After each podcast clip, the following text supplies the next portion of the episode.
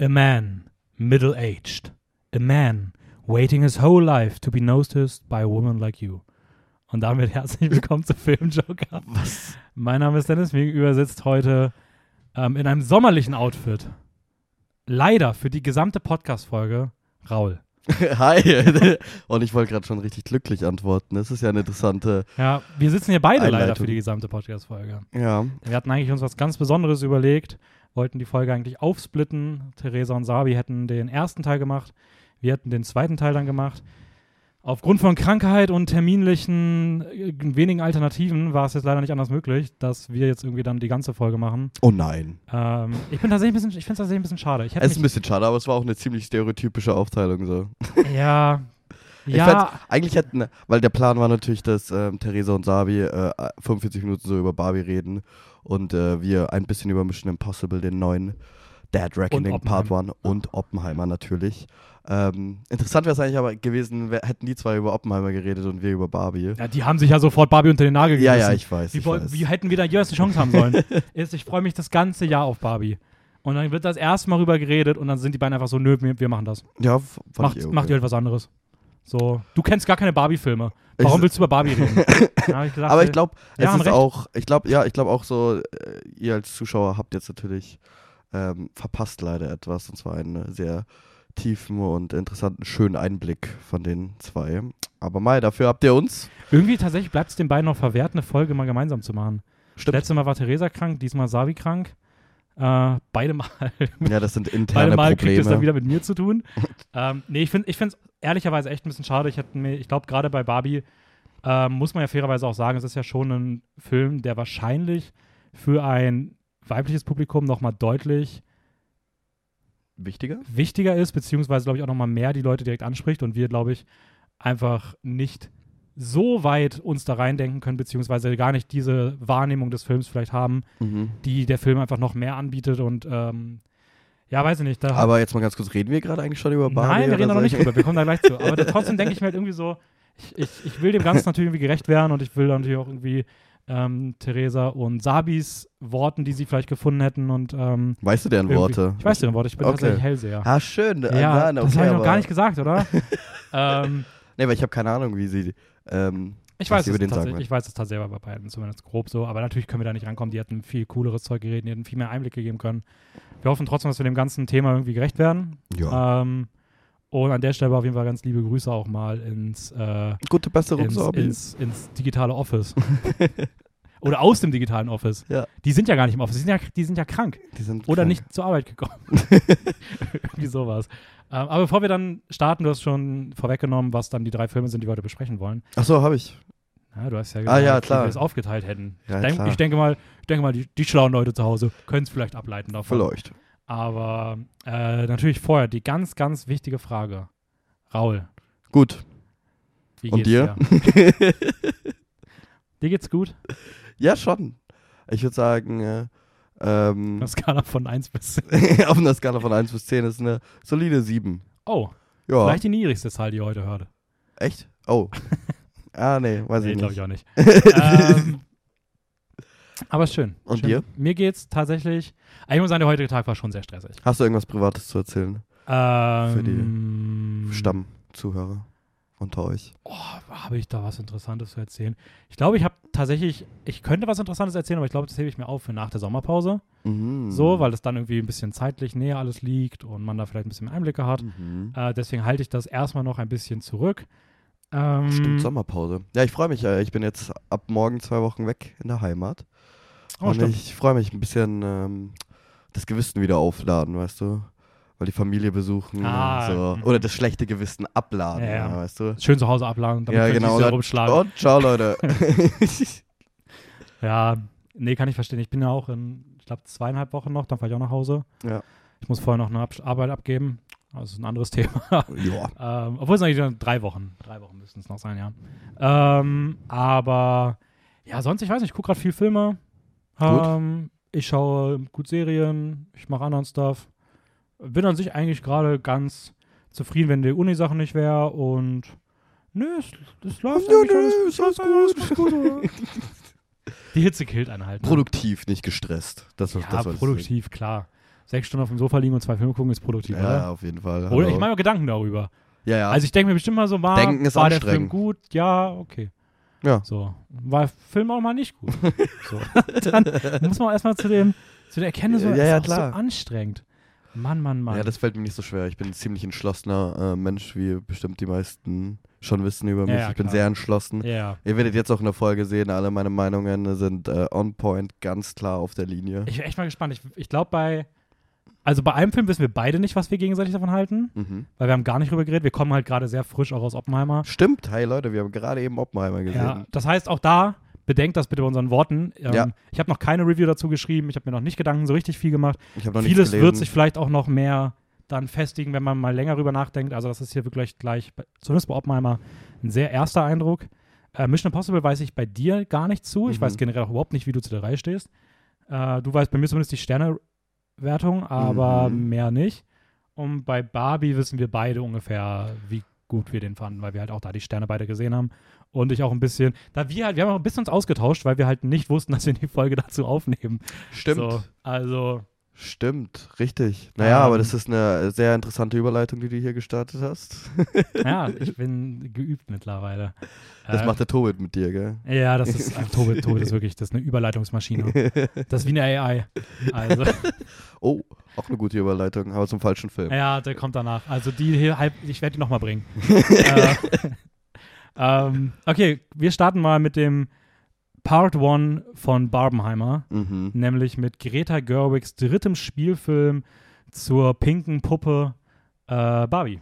Oh ja. Mein, ehrlicherweise mein Nummer 1 Film des Jahres gewesen im Vorhinein. Ich habe mich extrem auf den gefreut. Äh, ich habe während des Jahres ein bisschen gedacht, so, ach, der wird bestimmt nicht so gut. Komm, Mhm. fahr's ein bisschen runter. So, das ist nicht jeder von diesen RegisseurInnen, die mir so gut nach ein, zwei Filmen gefallen, die machen auch mal Filme, die vielleicht dann ein bisschen schwächer sind und ja, dann, ist auch passiert. dann äh, bin ich da reingegangen, um was, aber bevor wir über, darüber reden, wie wir den Film fanden, ähm, Raul, um was ging es denn in, äh, in Barbie? Boah, du bist gemein. Ach, ich weiß. Oh, das ist wirklich gemein. Okay, ähm, also das Ding ist in Barbie. so, ihr wisst, wie es ist. So, nein, okay. Es geht um eine Barbie von vielen Mhm. in Barbieland, die ähm, äh, in eine existenzielle Kri- Krise gerät und äh, aus Barbiland verbannt wird, weil sie nicht mehr perfekt genug ist. Und sich deswegen. Ja, stimmt, sie wird tatsächlich irgendwie auf eine Art und Weise verbannt, auch wenn es nicht so harsh ist, wie es nee, klingt. nee. Es auf ist so, du solltest gehen. Ja, So, du, du musst nicht. Eigentlich schon. und genau, sie sucht nach Antworten in der echten Welt, in Mitleitung von niemand Geringeren als ähm, Ryan, äh, Ken. Ken, Ken Gosling. Ken Gosling. Ja, darum geht's in Barbie und um vieles mehr. Mhm. Ich muss sagen, ich habe, ähm, ich teile oder ich habe deine Sorgen geteilt, äh, weil ich selber ähm, mir sehr viel erhofft und erwartet habe von dem Film. mhm. Äh, hauptsächlich wegen den Leuten, die daran arbeiten. Ne? Und ähm, ich hatte aber große Skepsis. Und ich war auch, ich glaube, das war bis jetzt einer der ner- nervösten äh, Kinogänge für mich aller Zeiten. Ne? Oh mein Gott, Weil ich war, war- vor dem Film so angespannt. Äh, ja, ich hatte so Angst, wirklich. Und ich konnte erst loslassen nach so der, nachdem so Warner Brothers stand und so. Und dann war ich so, okay, jetzt lass dich einfach Ja. mal drauf ein. Ich muss auch sagen, viel von meiner Skepsis kam tatsächlich so durch die ersten Promotional Material. So, äh, ein Trailer Stimmt, musste ich warst, sehen. Du warst damals gar nicht so der Fan vom ersten Look, ne? Nee, vom, also vom Look schon, aber vom Trailer nicht. Ich fand, der Trailer hat mich sehr skeptisch gemacht. Ich fand den, ähm, um ehrlich zu sein, sehr unlustig. Echt? Ja. Ja, okay, krass. Ich weiß gar nicht, ob ich den so aktiv geschaut habe, aber ich weiß nur noch, dass du da irgendwie, alle waren in der Gruppe richtig gehypt und ich glaube, du hast nicht mal in die Gruppe geschrieben, sondern du hast mir so geschrieben. Ja. So, ja, ich weiß nicht, also ich fand den jetzt nicht so prall. Ja, ja, ich fand ihn nicht so prall, den Trailer, ganz ehrlich. Ähm, hingegen den Film, der war großartig. Mhm. Der hat jegliche Erwartung erfüllt und übertroffen. Ja, das finde ich krass, weil ich muss sagen, also, kleine Ergänzung vielleicht noch. Ich hatte schon dann so die Tage, bevor der Film jetzt kam, habe ich schon gemerkt, wie meine Erwartungen auf einmal doch wieder so richtig geskyrockt sind. Mhm. Also ich bin so richtig reingegangen mit, okay, die ersten Stimmen sind so gut. Mhm. Oh, der muss gut werden, bitte, bitte, ich erwarte mir so viel. Und ich war so nervös. Ich habe ab dem Tag davor, ich habe irgendwann nachts um die, auf die Uhr geguckt und war so, oh mein Gott, noch zwölf Stunden lang ist der Film soweit. Und dann den ganzen nächsten Tag noch so, ach, noch drei Stunden bis Barbie, noch zwei Stunden bis Barbie, noch eine Stunde. Dann war ich die ganze Zeit, als wir im Kino saßen, die halbe Stunde davor, ich habe alle paar Minuten auf, mein, auf, meine Uhr geguckt und ich war so nervös, wie ich das, glaube das letzte Mal war ich das bei Dune damals, Ja. beim ersten, wo ich halt auch, ich habe auf den halt drei Jahre gewartet. Also der wurde ja auch ständig verschoben. Ich habe so viel Gutes gehört, ganz großer Denis Villeneuve-Fan und ich war so nervös, dass dieser Film nicht gut wird. Und Dune hat halt voll abgeliefert und das gleiche jetzt bei Barbie und auch Barbie hat komplett abgeliefert. Mhm. Also, ähm, meine Erwartungen wurden tatsächlich trotz dessen, dass sie zum Moment, wo er losgegangen ist, sehr hoch waren, würde ich auch sagen, wurden sie sogar noch übertroffen. Ja, wollen wir ein bisschen, bisschen ins Detail gehen Ja, können wir bei machen. Barbie. Ha? Ja. Ähm, genau, also erstmal, ich finde, er, also er, beziehungsweise bevor wir ins Detail über Barbie gehen, also Greta Gerwig, die kann alles machen. Ich bin jetzt so weit, ich, ich denke mir so, die macht als nächstes Narnia- Narnia-Filme, Ja. Safe-Filme des Jahres Kandidaten. Egal, was, willst, was hast du bei Barbie gedacht am Anfang? Wie willst du dieser Was, Frau noch was ich bei Barbie gedacht habe? Ich dachte, es wird unglaublich. Nee, niemals. Ja, natürlich. Wie willst, du dieser, wie willst du dieser Frau noch misstrusten? Unmöglich. ich, ich mistrust ihr nicht. Ich äh, mistrust mir und mein Interesse, Interesse an Narnia. Ja, ich habe auch kein Interesse an Narnia, trotzdem der Film wird großartig. Ich sag dir, wenn die durch diesen Kleiderschrank gehen, das wird eines der krassesten Filmszenen aller Zeiten. Wow. Warum? Keine Ahnung. Keine Ahnung. Was hat die Welt Narnia zu bieten, was interessant ist? I don't know. Da gibt's eine Eisbärfrau. Das Ding ist halt, du musst halt auch überlegen, ich, ich weiß nicht ganz genau, wir driften jetzt ein bisschen von Barbie weg, aber ich, man weiß halt, ich weiß nicht ganz genau, wie äh, Gerwig im Writing-Prozess so involviert ist von Narnia, aber mal sehen, weil jetzt je, a- alle ihre drei Spielfilme hat sie allein oder mit ihrem Mann Noah Baumbach, Bach, Bach, was auch immer, Einfach direkt zum Schweden geworden. äh, geschrieben. Und deswegen, naja, das ist natürlich auch viel, ähm, viel der Grund vieles Lobes, Mhm. ihr, ihr Schreibstil. Ja, ich, ich, ich glaube also ich habe da gar keine Zweifel dran. Das ist einfach, also als dieser Film angefangen hat, und ich finde es, in, der unterteilt sich so in, ich würde sagen, so in drei Passagen. Mhm. So, du hast die, das, äh, Die mal, erste, die Babylons- zweite und die dritte. Babylon Teil 1, dann äh, echte Welt und dann Babylon Teil 2. So ein Ja. bisschen, oder nennen wir es mal Babylon Teil 2, um nicht zu viel vorwegzunehmen. Ja. Ähm, und ich finde der erste Teil so, ich bin ehrlich, brauchte ein bisschen beim Humor um reinzukommen. Mhm. Also, es ist halt schon sehr dieses, ich finde schon, es ist fast schon so ein bisschen so dieses sehr stark, dieses Satire oder nicht Satire, sondern eher so fast sogar dieser Parodiehumor, der so sehr so Plattfüße, Plattfüße, Ja, das, Äh, den, den meine ich. dann dieses gemeinsame Würgen und sowas. Es ist irgendwie sehr, Da habe ich gecringed. ja, ja, schon so ein bisschen. Also ich finde nämlich auch genau diese Sachen so, das ist bei mir auch am Anfang so gewesen, wo ich dachte so, oh je, der Humor, okay, hm, da muss ich erstmal dran gewöhnen. Ähm, aber trotzdem irgendwie, erstmal, ich finde, ich habe sehr schnell verstanden, dass der so sein muss, der Humor, weil es sehr wichtig ist, auch so aus der Retrospektive, einfach diese, also einfach diese Figuren zu, also diese Puppen irgendwie zu, zu untermauern und wie die halt in ihrem Verhalten agieren und dass es halt dieses Menschenunähnliche ist und dieses ultra künstliche und aufgesetzte. Mhm. Plus aber auch dieser, ich weiß nicht, so diesen, dieser Kontrast sowohl zu der echten Welt, aber auch zu so den emotionalen Momenten. Also ich finde diese, wenn der Film nämlich dann den Humor zurückstellt, hitten diese emotionalen Momente auf einmal so viel mehr, weil sie so krass echt sich anfühlen im Vergleich zu dieser gekünstelten Verhalten von diesen ganzen Figuren und sowas und auch dann später mit Mattel, so ich meine, das ist ja auch eine reine Slapstick-Szene, das hätte auch so ein Mhm. Chaplin-Film sein können. Aber irgendwie dachte ich mir auch so, ja, why not? Es ist irgendwie cool, dass, dass sowas mal wieder aufgegriffen wird. Also wann gibt es denn sowas nochmal? Also wann denkt sich denn wirklich eine aktive Comedy, dass sie ihren Humor sehr ähnlich zu Slapstick aufbaut? So? Und irgendwie, ich weiß nicht, irgendwie ich fand das sehr charmant. Also ich muss sagen, ähm, zum Thema Humor, ich fand ihn durchgehend witzig und unterhaltsam. Also ich fand, der Humor hat bei mir funktioniert. Es gab natürlich diesen Durchsetzer am Anfang, Mhm. vor allem, wo ich, äh, es gab so ein, zwei Momente, die ich einfach nicht so witzig fand, die offensichtlich witzig sein sollten. Aber sonst alles drumherum, auch ohne, dass ich je mit ähm, Barbies gespielt habe, mehr davon der, durch Barbies gejagt worden bin. Ähm, keine Ahnung, ich habe trotzdem diese ganzen Jokes am Anfang schon gefühlt, die sich so halt klar auf Mhm. das Puppen, auf dieses, ja, fast schon Meta-Ebene halt so bezieht, weißt du, weil du, keine Ahnung, das ganze Set ist ja eigentlich mit Teil eines Jokes. Ja, voll. Also, ich Der glaube, Pool, ganz ehrlich, es gibt am Anfang eine Szene, wo sie am so Anfang bekommen. vom, vom, äh, vom Schlafzimmer mit einer Rutsche zum Pool fährt und der Pool ist halt einfach nur, naja, Mhm. Plastik. So. Ich habe ich hab's gar nicht erwartet, ich fand's so cool. ja, oder? Ist schon Aber ich muss witzig. generell sagen, also unabhängig dann des Humors, dieser Anfang hat mich, der, also der, hat un- der hat mich komplett umgehauen. Mhm. Diese Produktionsqualität, diese Settings, also ich, ko- ich konnte es nicht fassen. Also wirklich, ich Ja. habe das gesehen und ich war so, ha. Bei Bo's Afraid gab es diese eine Szene in der Mitte des Films, die mich so richtig speechless gemacht hat, wie cool die Settings da aussahen. Mhm. Das ist das hier gerade mal 100, weil es Mhm. einfach das Hauptsetting des Films ist.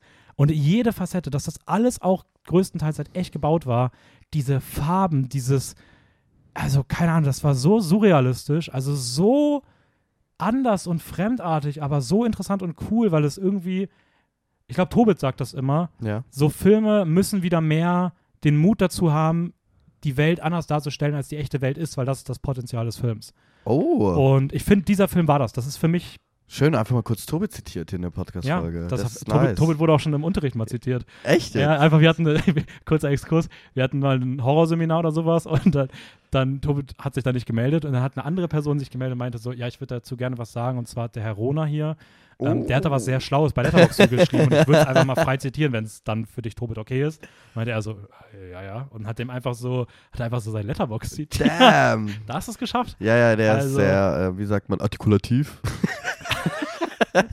Artikulativ, man kennt's. Artikulativ. Artikulativ. Äh, Also, ähm, aber zurück zum Set. Also, ich finde auch, ich glaube, ich habe äh, selten was gesehen. Also, das ist schon von, von Production Design ein ganz anderes Level. Und ich meine, diese ganzen News noch vor dem so einem Film, die haben das ja schon fast so ein bisschen angeteased, so was, also keine Ahnung, dass das einfach größer ist als wahrscheinlich was, äh, größer als all das, was die Leute je dran gearbeitet haben, so. ja. Ich weiß zwar nicht ganz, was du meinst, aber ja, ich mir- habe das gerade komisch formuliert. Also ich bin das mir Größte, woran sie je gearbeitet haben. nicht. Ah, okay. Krass, wenn es größer gewesen wäre als alles an dem sie Ja, ja. Einfach so über Nacht. Das wollte ich einfach sagen. so, sie arbeiten bis abends dran und nächsten Tag denken sie einfach so, hä, wir hätten das Set größer gemacht. Das ist größer als alles an dem, was wir je gearbeitet haben. Ja, ich bin vielleicht mit meiner Wortwahl heute noch ein bisschen mehr verwirrter, weil ich auf dem Hinweg hierher ähm, auf Vorbereitung zu Oppenheimer drei Zigaretten geraucht habe und ah, mich schön um mit dich auch ein Nikotin bisschen, zu... äh, um sich auch ein bisschen in die, in die Lungenkapazität Ja, zu bringen. der- Einfach mal trainieren. Wie viel passt genau, auch dem Verfall, so zu verfallen. Ähm, nee, aber also wirklich, das, da- die Produktionsqualität ist der Wahnsinn. Mhm. Diese ganzen unrealistischen Bewegungen, die so krass darauf ausgelegt sind, wie wenn so, wenn so Kinder irgendwie mit Puppen spielen und wie die diese Bewegung Ja. machen würden. Die Bildeffekte, die dann sowas Comichaftes haben, die Travel-Sequenz dann in die echte Welt, die einfach aussah wie aus einem Wes Anderson-Film, Ja. mit diesen bunten Settings und diesen Die Kostüme. den Hintergrund, die Kost, oh mein Gott, diese Ja. Kostüme. Ich glaube, ich, glaub, ich habe die Szene im Trailer schon gesehen, wo Ryan Gosling da hinten im Auto sitzt und diese gelben Rollerblades rausholt. Ja, ja. Aber das auf der Leinwand ich war so, oh mein Gott, ich wusste nicht, dass die Welt solche Farben hat. Ja. Wie kann ich solche Farben sehen? Was ist das für ein Gelb? Ich will dieses Gelb essen. Also, Was? ah, dann ist Ähm, der ich Farbenmesser. habe hab mich kurz verloren, sorry. ähm, ja, dann kommt die, die echte Welt. Und ich glaube, das war der Moment, in dem ich mich in diesen Film verliebt habe. oh. Weil zum einen finde ich, es ist die, also ich glaube, es ist die lustigste Sequenz des Jahres.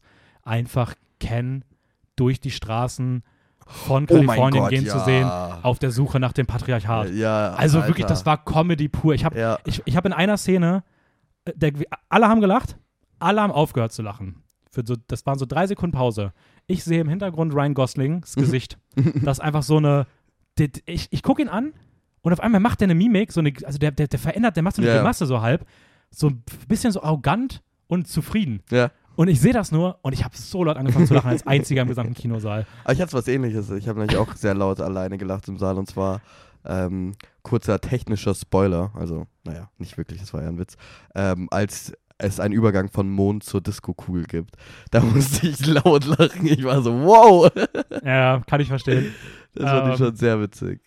Und, und dann kam aber für mich so dieses, es gibt da, glaube ich, das erste Mal diese Szene, wenn Ken dann irgendwie durch die Welt geht und Barbie auf der Bank sitzt und nachdenkt und versucht, eine Verbindung herzustellen Mhm. und die Menschen beobachtet und die Musik zurückfährt, die, die Produktionsqualität irgendwie mehr so das Authentische in den Vordergrund stellt und du auf einmal so dieses ultra starke Gefühl bekommst für diese Nähe zu Menschen und zu menschlichen Gefühlen und dann auch noch so ein Gespräch mit so einer älteren Frau passiert und sowas.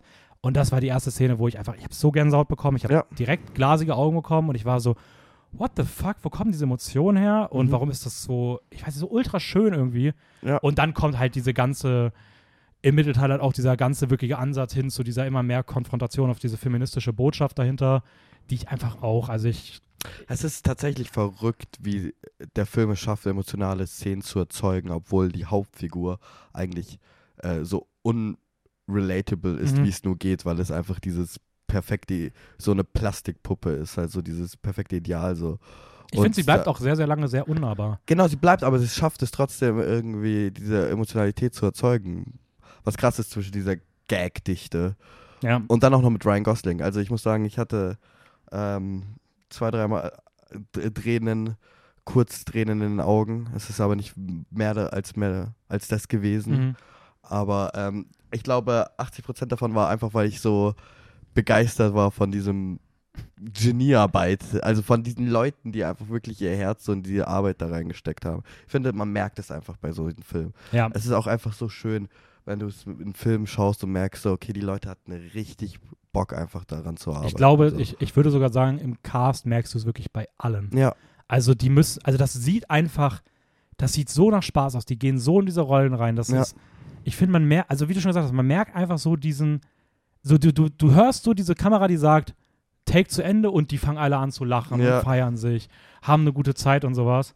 Und ähm, das ist natürlich auch bei so einem Film wahrscheinlich besonders gut möglich, mhm. weil der Film das einfach irgendwie aufgrund seiner gesamten Atmosphäre, glaube ich, gut hergibt. Und ich meine, du darfst einfach in diesen Sets dich aufhalten, in diesen Kostümen mit diesen Frisuren. Und ja, keine Ahnung, das ist einfach ähm, extrem schön. Und wo du es gerade auch angesprochen hast, ich würde sogar so weit gehen, würde sagen, also Ryan Gosling für mich auf jeden Fall fast der Star des Films. Ja. Weil ich ihn einfach so cool fand. Ich glaube, es ist auch meine Lieblingsrolle von ihm, die er bisher hatte. Ich habe je, jedes Mal innerlich gejubelt, als er auf, dem, auf der Leinwand war. So. Und ich habe immer ihn nur so fixiert, egal wo, in welchen Hintergrund er war oder nicht. So, er Mhm. war absoluter Showstealer. Ja, Margot So. Robbie aber auch super in der Rolle. Also, Aber Margot Robbie enttäuscht nie. Also ich finde, die ist immer gut. Die ist einfach immer, Okay, Brian Gosling auch nicht. Entschuldigung, das nehme ich jetzt ich so. wollte gerade sagen. Ja, Einfach nach äh, Hauptrolle in Babylon dieses Jahr schon die zweite krasse Rolle mit ja. einer krassen in Leinwandpräsenz von ihr. der Single Teardrop. True. Aber du kannst, also wirklich, du kannst auch, Sie ist die Diese- Queen des Single Teardrops. du kannst auch eine Figur nicht besser casten als Margot Robbie für Mhm. Barbie. Also wen hättest du da sonst nehmen wollen? Also es hätte irgendwie, zumindest wenn du dafür gehst, diese Barbie halt als diese stereotypische Barbie auszulegen, was ja der Film auch macht, Ja. ist sie einfach perfekt dafür gecastet. Auch großartig an der Stelle, wie der Film an einer Stelle die vierte Wand bricht und über ihr Casting. Ja. Das Peak Comedy. ähm, Ich weiß noch, in der Szene hat eine ähm, im Kinosaal vor mir so, so die Hand ausgestreckt, so von wegen, ja, genau, eben, genau das. So. Ja. Ähm, ja, über was, über was kann man noch reden? Ich, Ja, ohne Ich hab- spoilern, gell, das ist die Frage, weil. ja, genau, ich, weil ich habe ich hab noch sehr, sehr viele Gedanken zu dem ganzen Ich weiß. Thema. Ich wollte euch fragen, wie kann man drüber reden, wie kann ich solche Fragen stellen, wie ist der Film feministisch, schafft er ähm, irgendwelche, schafft er es, Gesellschaftsstrukturen klar so aufzustellen oder schafft er Ja. auch irgendwie Lösungsansätze Das ist beispielsweise das, was ich meinte, was ich gerne in einem Spoiler-Part reden würde. ja, gut, ähm, du. also ich würde auf, ich, ich würde es mal so sagen. Ich würde mal sagen, ich würde auf jeden Fall, ich würde sehr, sehr klar sagen, dass der Film feministisch ist. Mhm. Ähm, dass Trotz Mattel Trotz- als hinter. trotz allem, was dahinter steht. Ähm, Spürst, hast du, hast du diesen Moment in dem Film gehabt, wo du gemerkt hast, oh, das ist jetzt gerade wirklich Mattel in der echten Welt, die versuchen uns eine Puppe zu verkaufen oder Merchandise? es ist natürlich irgendwo schon paradox, dass der Film so dieses ganze Thema ähm, irgendwie aufmacht. Mhm. Und im Hintergrund man aber weiß, dass Mattel halt gerade sehr krass das, die, also die Verkäufe ankurbelt Yep. und halt irgendwie genau das irgendwie nutzt und erreicht, was der Film irgendwie kritisiert. Ähm, auf der anderen Seite würde ich es nicht aus dem Grund als nicht feministisch bezeichnen, sondern wenn überhaupt als nicht kapitalismuskritisch. ja, Also ich finde schon, dass es irgendwie was Ja, ja, anderes klar. ist. Ähm, 100%. darüber hinaus habe ich irgendwie das Gefühl, ich denke mir auch so, okay, come on, nicht jede, es ist ja auch nicht alles schlecht. So nicht jedes Produkt ist schlecht. Und es kann ja auch dazu helfen, dass auch das Unternehmen selbst sich hinterfragt und sich umstellt. Und natürlich machen sie irgendwie Geld damit, aber wenn sie s- erlauben, so ehrlich mit ihnen in Kritik zu treten und ähm, dann nicht irgendwo reinfuschen und das limitieren, weil ich schon das Gefühl habe, dass Greta Gerwig sehr, sehr hart mit Mattel ins Gericht gehen durfte und sich sehr Ja, über sie klar, lustig machen ich meine, wie mutig ist es, dass äh, Mattel irgendwie das Nächste ist, was an als, als Antagonist drankommt Ja, in voll. dem Film Und- ist. So. Und deswegen denke ich mir, ja, es ist irgendwie paradox und ein bisschen weird und vielleicht auch nicht ganz passend, dass im Hintergrund dieser Film, der das kritisiert, genutzt wird, um halt mehr Werbung dafür zu machen, weil wahrscheinlich Barbie gerade mehr Publicity bekommt als jemals zuvor in den letzten Jahren. mhm. Auf der anderen Seite denke ich mir ganz ehrlich, wenn ein Unternehmen dabei so viel Freiheit gewährt, sich sie selbst zu kritisieren, dann haben sie sich auch irgendwo verdient. Okay. So.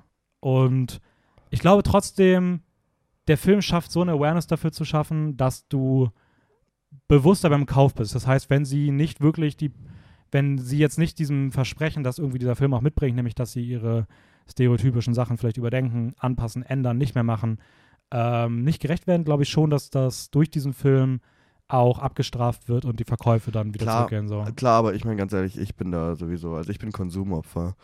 Ich würde mir direkt, äh, ich kaufe mir auf jeden Fall das äh, Lightning Headband von Ken und den I'm Ken Enough Pulli. Also ich meine, dafür kann wir dran aber, vorbei. der, der sieht auch schon sehr cool Ah, ich aus. meine, I'm sorry. Ähm, was ich noch gern zu dem äh, Film sagen würde, ist, ich finde es schön, wie, wie sie schaffen, tatsächlich keine übergreifende Quest in die Handlung einzuwirben. Mhm. Weißt du, was ich meine? Ja, voll. Das finde ich so nice, weil der Film wirklich einfach so float. Es ist wirklich einfach so, keine Ahnung, es ist, es ist so ein Stimmungsbild und nicht mehr so, oh, wir müssen das machen, damit das und das passiert. Und das ist so diese Rahmenhandlung, diese Quest-Handlung und alles dazwischen ist dann halt so ein bisschen, oh, Satire und Meta-Jokes und ähm, Ja. ähm, Ja, stimmt schon. Ideologie. Äh, lass uns den feministischen Diskurs, den man vielleicht noch kurz anstoßen könnte, mal fürs Ende der Folge aufheben. Mhm. Ähm, Ah, du schiebst Feminismus wieder ans Ende. Ha? nee, ich würde gerne, ich würde halt gerne Du spoilern. willst gern lieber wieder Also über ich hab- Action also reden ich- als über Feminismus. nee, also ich ja? kann auch ganz ehrlich sagen, für mich ist einer der feministischen Filme, die je gemacht wurden. Ähm, aber wie genau ich das meine, Achso, nein, aber Barbie. ja, Barbie, aber wie genau ich das dann weiter ausführe, würde ich halt gerne im Spoiler-Teil machen, weil ich einfach, ich bin der Meinung, diesen Film muss man sehen. Ich finde auch, den Film sollte man ohne möglichst, also ohne zu viel zu wissen sehen. Mhm, obwohl wir jetzt schon Und- viel weg Ja, aber wir haben noch nicht so viel weggenommen von denen. Also ich finde schon, dass, das, dass dieses feministische Thema sehr im Zentrum steht. Genau, also das ist so und wie so das behandelt wird, haben wir halt nicht weggenommen. So. Ja. Deswegen lass das mal aufheben fürs Ende der Folge und lass doch mal ganz kurz Eine Pause machen? ähm, Eine Sommerpause? eine, eine, kleine, eine kleine Intermission. Ja, eine Intermission. Eine kleine Intermission machen. Und, oh, äh, Intermission, IM, Hä? Possible Mission. Nee, Intermission Impossible. Ja. Äh, Mission Impossible Dead Reckoning Part 1. Christopher McQuarrie macht seinen mittlerweile, glaube ich, dritten Mission Impossible Film nach Mhm. äh, Fallout und Rogue Nation. Und Tom Cruise als äh, Ethan Hunt. Ethan Hunt und Hollywoods Nummer 1 Superstar gefühlt Mhm. ist wieder zurück fürs nächste Agentenabenteuer rund um AIs und anderem Stuff. Ja. Ähm, ich fasse einfach mal zusammen, worum es geht. Ja, klar. Ich durfte gerade äh, den schönen Film Barbie zusammenfassen, Mhm. deswegen, äh, bitteschön. Also, einmal mehr ist Ethan Hunt und das IMF ähm, in einer ganz, ganz. Was hast du denn jetzt? Entschuldigung, IMF finde ich einfach so lächerlich, aber dazu später gern mehr. Okay, in einer. Oh ja, stimmt, die Übersetzung ist so scheiße, ne? Impossible Mission Force. Das, ja, nee, das geht gar nicht klar. Das geht gar nicht klar. MIF wäre noch schlimmer. Ja. Ähm, und sie sind in einer sehr gefährlichen ähm, weiteren Mission. Mhm. Ähm, es hat auch sehr viel mit Ethan Hunts Vergangenheit und äh, dunklen Figuren seiner Vergangenheit zu tun. Und es geht um eine gefährliche neue Waffe, die Einfluss auf die Realität nehmen kann, die sehr stark, er ist halt eine AI, die Entity, die Entity, ähm, die die Realität formt, bestimmt und eine Realität entstehen lässt. Zumindest die digitale Realität. die digitale, aber ja, natürlich. ich finde sogar fast, es geht schon so weit, dass es sogar fast einen Schritt über rein digital geht. Mhm. Also ich erinnere mich da an dieses, an diese eine Szene in dem Flughafen mit der Sonnenbrille und so irgendwie, auch wenn es da irgendwie ein digitaler Eingriff in der Sonnenbrille ist, ist es trotzdem, es Ja. fühlt sich so an, als ob es so über dieses Digital hinausgeht. Mhm. Mhm. Ähm, und ja, dann beginnt ein globales Katz-und-Maus-Spiel, wo ständig irgendwie Leute sich gegenseitig verfolgen und versuchen in den Besitz der Entity zu kommen. Es geht um Schlüssel und Schlüsselteile, die zusammengehören. Also so ein bisschen, sage ich mal, fast als ob man den zweiten Pirates of the Caribbean schaut. Und ähm, Ja, das ist so ein bisschen der, der, der neue Teil. Ist der erste Teil eines Zweiteilers. Die, der, der, das Finale von Dead Reckoning, Part, also Part 2, soll dann, ich glaube, er sollte nächstes Jahr kommen. Kann aber sein, dass es sich auch wegen dem, wegen des Hollywood-Streiks gerade ähm, Ja. noch verschiebt. Also, das ist zumindest der Film. Globales Katz-und-Maus-Spiel. Ich hatte das Gefühl, den ganzen Film sind sie nur in Italien. Sind sie nicht am Anfang? Äh, ja, ja, ja, ja, sie sind schon. Sie sind Sie, noch irgendwo, sie haben schon so drei, vier sind noch Länder. irgendwo unter, unter, unter Eis. Hä? Dann ja, im U-Boot irgendwo mal. Ah, ja, ja, ja. Dann ist irgendwas mit Paris, habe ich irgendwann mal gehört, dass der Name gefallen ist. Dann waren sie, waren sie nicht auch so Österreich oder Schweiz? ja, ja, ja, ja. Ja, Italien auch noch. Ja, Das sind ja schon locker zehn Länder. das, ja, das, was du gerade aufgezählt hast, kommt sehr hochrechnet. dran. Also, wo Also, gibt's denn überall Eis? also, ich muss sagen, Mission Impossible 7. Mhm. Ähm, zu der Reihe. Ich mag die Mission Stimmt, das wäre erstmal interessant bei dir zu wissen, wie die Reihe bei dir Ich so mag die sehr gern. Ich habe sie aber vor ewig, also ich habe sie vor so drei, vier Jahren mit meinem Stiefvater alle zusammen auf Deutsch hintereinander angeschaut und ich hatte sehr viel Spaß dabei. Ähm, ich finde, der erste ist ein super Film, super Actionfilm. Der zweite ist ein ähm, beschissener Film. und der dritte Das einzige, das einzig Gute, was der zweite hat, ist, dass er so, ist das nicht der, der am Anfang so ultra diese, ist, ist nicht mal, ist das Marokko? Der hat so ultra diese spanische, so, wenn das so, in der, wenn Mission Impossible ein Tanz wäre, dann wäre der zweite Teil so ein, so ein Samba. Ja, ja. Oder ja, auf jeden so Fall. einen- Ich meine, Tom Cruise hat lange Haare, ist einfach Beach Sunny Boy und haut One-Liners in die Kamera. Und ist die ganze obwohl Zeit niemand da Sand steht. unterwegs. Ja, also ähm, der war furchtbar. Der dritte ist mein Guilty Pleasure. Philipp Simon Hoffmann spielt mit. Und ab dann wird es halt einfach ähm, qualitativ hochwertige Actionfilme mit Mhm. ähm, coolen Set-Pieces und ähm, verdammt beeindruckenden Stunts und einer hm, Story. Ich muss ganz ehrlich sagen, ich finde tatsächlich, für Agentenfilme, finde ich ab? Teil 4 die Story eigentlich ganz gut. Echt jetzt, weil ich muss sagen, es ist da immer irgendwas. Es ist halt immer. Und vor allem, also ich mag schon, dass Mission Impossible einen gewissen äh, strukturellen Aufbau folgt. So, du weißt, de der erste Szene sind immer die Bösen. Und dann die zweite Szene, Mhm. wenn nicht Tom Cruise drin ist, dann ist er einer von denen unter einer Maske. es ist einfach so, es ist immer dieser gleiche Aufbau. Ja. Dann Action-Set-Piece und dann kommt das Intro. Und ganz ehrlich, ich, ich muss sagen, es hat mich sehr irritiert, dieses Intro in dem Film. Ich finde, es ist merkwürdig. Das hat so richtig dieses, ich verstehe dieses Franchise-Ding, aber so mitten in dem Film, vor allem in Mission Impossible 7, kommt, glaube ich, das Intro nach so 20 Minuten. ja, es kommt richtig 30 spät. Minuten es kommt, so. Es kommt und dann bist du spät. so, wow, äh, schaue ich gerade eine Serie? Was ist denn hier los? Und Ja. dann ist es halt auch noch so ein Intro, so ein Serienintro, weißt du? ja, Da, ja. es ist nicht so, die Namen poppen auf, der Film läuft weiter, sondern es ist wirklich so Mission Impossible Theme und ein paar Bilder von alten Teilen und jetzt auch noch vielleicht ein paar, S- paar Teaser, was dich in diesem Film erwartet. Und Ja, Ahnung, ich hab ist- mich ein bisschen ist- das rausgezogen ist, das ist ein sehr, sehr weirdes Intro, das stimmt schon. ja, ähm, sonst zur Story, ich muss sagen, halt auch in den letzten Teilen ist es halt immer irgendwas so, äh, eine Rakete, was schon die äh, nuklear ist oder ein Virus verbreitet wird oder ähm, ja, diesmal ist es halt eine Entity. Mhm. Und man fragt sich schon bei dem Film so, hä?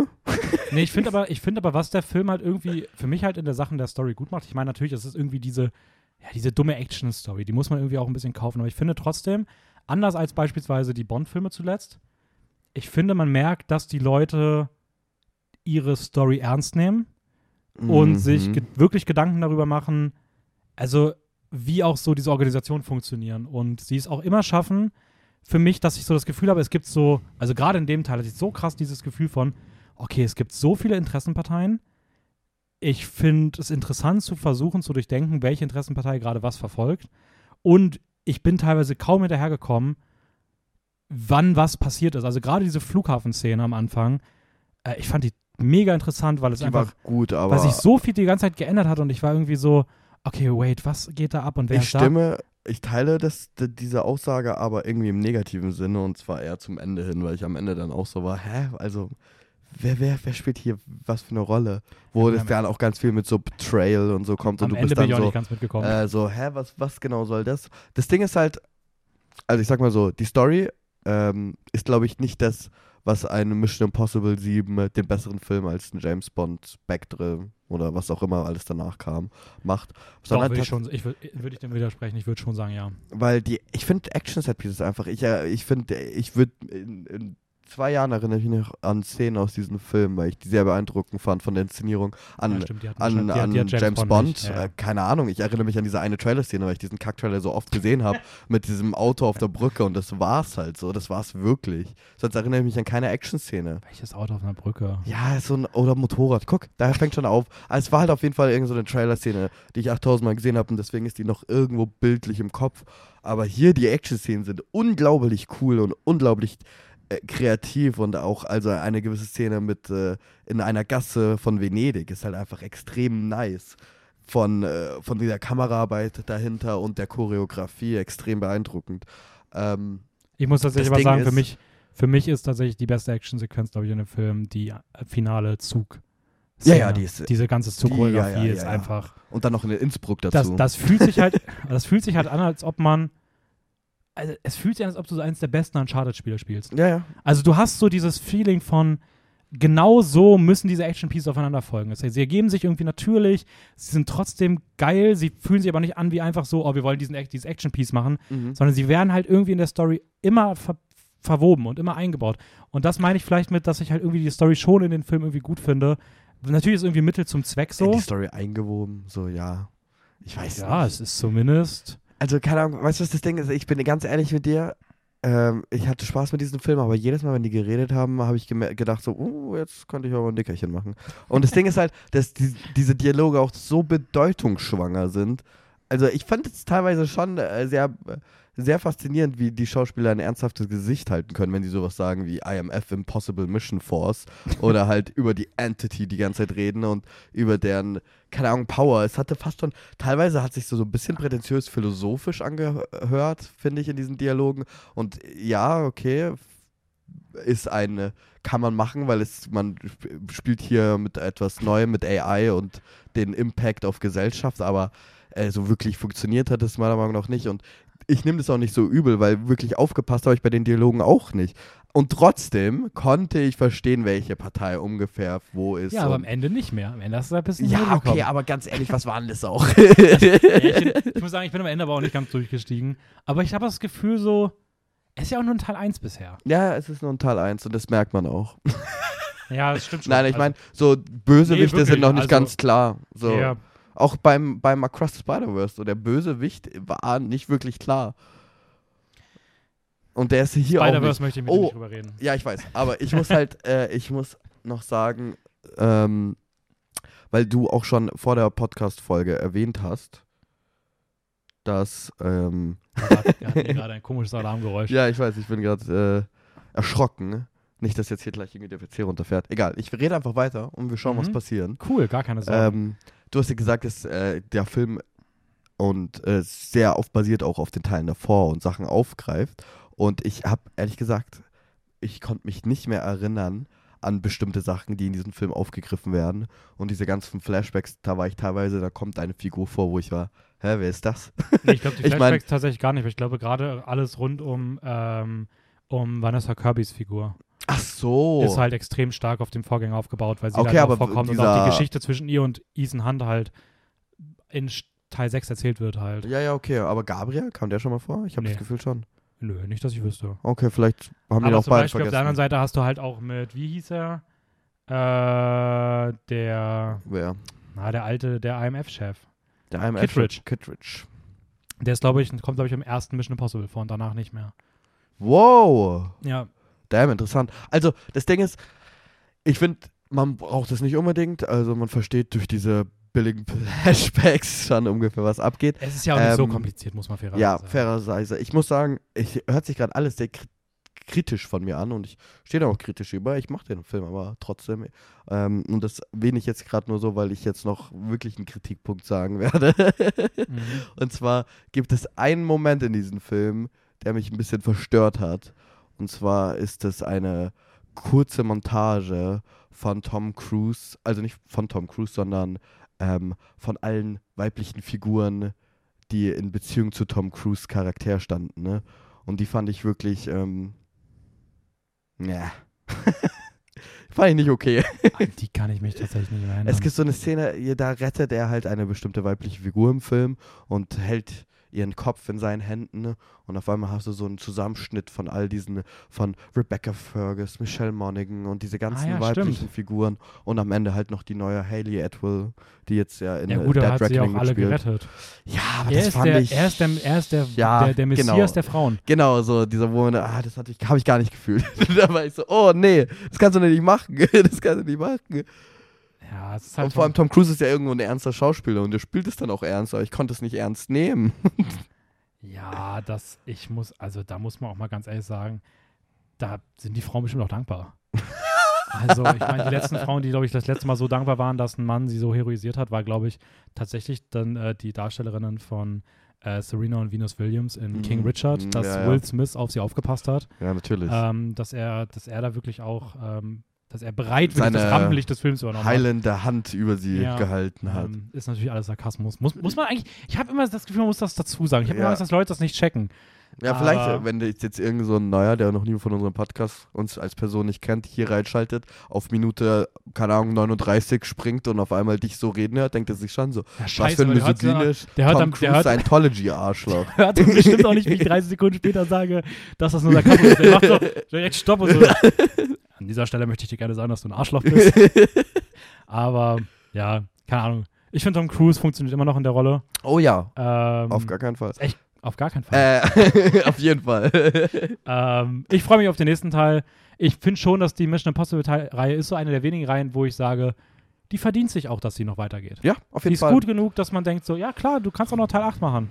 Und James, James Bond unserer Zeit irgendwie, halt das Bessere so. Ja, ich finde es ein bisschen bedenklich, dass Tom Cruise gesagt hat, er würde gerne wie Harrison Ford werden und auch noch in 20 Jahren die Rolle spielen, wo ich mir denke, so, komm Tom, irgendwann reicht's. Hör auf, solange du noch alt, solange du noch jung genug bist. Ja. So, die neuen Indiana Jones Filme, ich weiß nicht, ob man Warten sich, wir mal ab, wie der ausschaut ob man, sich an, 80. ob man sich an Harrison Mhm. Ford orientieren sollte. Der hätte seine Karriere auch mal Oh, ich finde, jeder sollte sich an Harrison Ford äh, orientieren. Geld einsacken und äh, keine Ahnung. Also ich Geld mein- einsacken und schlechte Filme fahren. ähm, ja, apropos Geld, Geld einsacken. ja, man braucht viel Geld, um Bomben zu bauen. Und damit Oh. sind wir beim neuen Film von Christopher Nolan. oh Gott, geht's jetzt Oppenheimer, los? jetzt, geht's los. Oh, ja. 180 Minuten Biopic-Epos mit ganz viel Bum-Bum. ähm, Oh, soll ich ihn zusammenfassen? Ne? Es ist ein Biopic über, über J.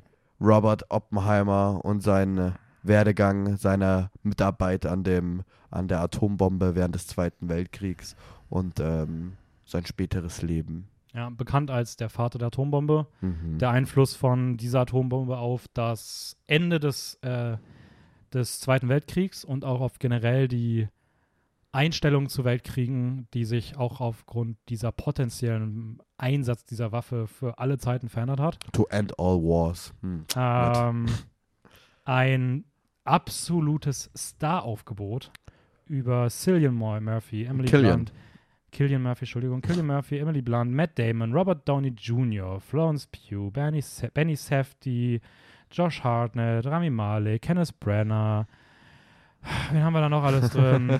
David das Malchen, David das Malchen. Alex Wolf, Gary Oldman, Casey Affleck, Jack White und Matthias Schweighöfer auch noch dabei, Ja, also und so natürlich. weiter und so fort. Ähm, ein wirklich ein eine Ansammlung an, an bekannten Gesichtern, vor der sich wahrscheinlich selbst Wes Anderson irgendwie fühlt, als ob er gerade den Heiligen Gral anguckt. ähm, und ja, ich bin selber noch ein bisschen überfordert. Ja, Das glaube ist ich. irgendwie weird, weil ich merke jetzt gerade doch so, okay, wo fange ich an? Was sind ja, meine Gedanken ich weiß. dazu? Ähm, wir hatten wirklich keine Zeit, die zu ordnen, weil wir sind raus, haben uns was zum Essen geholt und jetzt sitzen wir hier und haben über Barbie Mission Impossible geredet. Und währenddessen denkt man ja auch nicht nach, was man ja, von genau. Oppenheimer gehalten hat. Nee, nicht wirklich. Der zweite Teil von Barbenheimer. Okay, komm, ich, ich, ich mache einfach mal einen Anfang. Oh, Ich mache einfach mal einen Anfang, um einfach das Ganze voranzubringen. okay. Also, ähm, ich muss gestehen, wenn ich Du es mir, fandest au- ihn kacke. wenn ich's mir aussuchen könnte. richtig, richtig nein, nein, nein. schlecht. Wenn ich es mir aussuchen könnte, würde ich den Film gerne ebenfalls richtig, richtig gut finden. Einfach, um dieses, dieses aus dem Weg zu nehmen, dass irgendwie die meisten Leute das Gefühl haben, dass irgendwie alle Leute bei Barbenheimer sich auf eine Seite stellen und den einen Film loben und dadurch den anderen schlechter machen, nur um den einen Film zu loben. Ich meine, wenn du dir die Social Media Kommentare anguckst, die es irgendwie zu den Filmen gibt und wenn Leute Sachen nicht so gut raten, ist immer dieses, du findest den nur scheiße, weil du den anderen Film so gut findest. Und ich habe gehofft, dass ich beide ungefähr ähnlich gut finde. Mhm. Ähm, ich habe mich im Vorhinein nicht so sehr auf Oppenheimer gefreut gehabt. In den letzten Tagen ist es auch bei dem Film sehr nach oben gegangen. Mhm. Äh, ich bin heute mit sehr viel Vorfreude ins Kino gegangen. Ich habe schon erwartet auch, dass er mir sehr gut gefallen könnte, weil ich sehr gehört habe, dass es so Sachen macht, die anders sind als die Nolan-Filme, die vielleicht, die mich manchmal bei Nolan ein bisschen stören. Und Nö. ähm, nicht so ganz. ähm, und ich muss auch sagen, als der Film so angefangen hat, die ersten 20 Minuten fand ich richtig großartig. Ja. Also dieses. Das diese Opening ist crazy. Die ersten Einblicke in, in die Psyche von Oppenheimer und so seine Anfänge und diese, diese, diese Streufeuer an visuellen Sachen mit diesen Atomen und den Wellen und das Sounddesign Mhm. dabei, fand ich irgendwie cool und interessant und dachte mir so, oh, okay, endlich vielleicht mal so eine wirklich gut geschriebene Figur. Das ist ja bei Nolan auch irgendwie was, was ich oft kritisiere, dass ich irgendwie finde, dass er nicht so gut ist im Figurenschreiben. Mhm. Und ich muss sagen, würde ich schon sagen, dass es vielleicht somit die beste Nolan-Hauptfigur ist. Finde ich, finde ich schon. Also nur von der Hauptfigur her. Wie, Aber ganz ehrlich, ähm, das ist allein nur einer Person zu verdanken und das ist nicht Christopher Nolan. nee, das ist Killian Murphy. das ist Absolut. Cillian Murphy. Nein, nein, nein, müssen wir gar nicht drüber reden. Und ich muss auch ganz ehrlich sagen, es ist irgendwie logisch, dass es die beste Figur Ja. ist, weil es halt der erste Film ist, der sich so krass auf eine Figur konzentriert. Ja. Also ich würde das jetzt auch nicht unbedingt als Verdienst sagen. Ich muss aber sagen, ich bin jetzt, als ich aus dem Film rausgegangen bin, das tut mir echt weh. Es Oh tut no. mir wirklich weh, aber ich bin tatsächlich ein bisschen enttäuscht. Oh no. Also, ich finde, es ist ein guter Film. Ja. Ich habe gehofft, dass ich ihn besser finde. Oh no. Und das ist irgendwie schade. Das ist wirklich schade. Weil, weiß ich nicht, irgendwie, ich finde, er war zu lang. Ja. Ich finde, er hat die weiteren Nolan-Schwächen Ja. aller. Nolan kann einfach keine Frauenfiguren. Ich finde, das ist hier mehr deutlich Ja, aber ganz ehrlich, hier gibt's keine Frauenfiguren. Es gibt hier schon zwei Frauenfiguren. Nö. die Ähm. sind nicht existent, meiner Meinung nach. Deswegen, ganz ehrlich, ich kann es fast nicht kritisieren, weil Nee, diese Figuren ich, ich würd sind nicht da. Nein, nein, ich, ich würde es auch tatsächlich nicht innerhalb der Wertung kritisieren, Ja. weil ich finde, dass Nolan das sehr schlau gemacht hat. Mhm. Nolan war, oh, ich kann keine Frauenfiguren. Ich, lass Ich raus. erzähle die, die, den, die, ich erzähle die Frauenfiguren einfach komplett aus der Sicht der Hauptfigur, weil dann kann ich sie auch auf das redu reduzieren, was ich brauche und das ist Ja. in der Story verankert. Aber ich weiß nicht, ich finde es irgendwie langweilig, dass Nolan es halt immer so macht. So. Mhm. Ähm, ich glaube, ich hätte nicht erkannt, dass es ein Nolan-Film ist, wenn es nicht den Score gegeben hätte. Mhm. Ähm, ich habe mich ab irgendeinem Punkt einfach nur noch auf den Trinity-Test gefreut, der sich dann sehr lange noch hingezogen hat. Nach dem Trinity-Test habe ich gedacht, der Film ist gleich vorbei. Dann bin ich sehr weggedriftet. Ich fand es teilweise echt langweilig, was passiert ist. Ich finde auch, dass die Komplexität, die der Film erreicht, größtenteils nur dadurch erreicht, dass er halt in diesen Zeitebenen springt und die Story sonst eigentlich sehr banal wäre und Nolan es halt ein bisschen aufbläht durch seinen Schnittstil. Auf jeden Fall.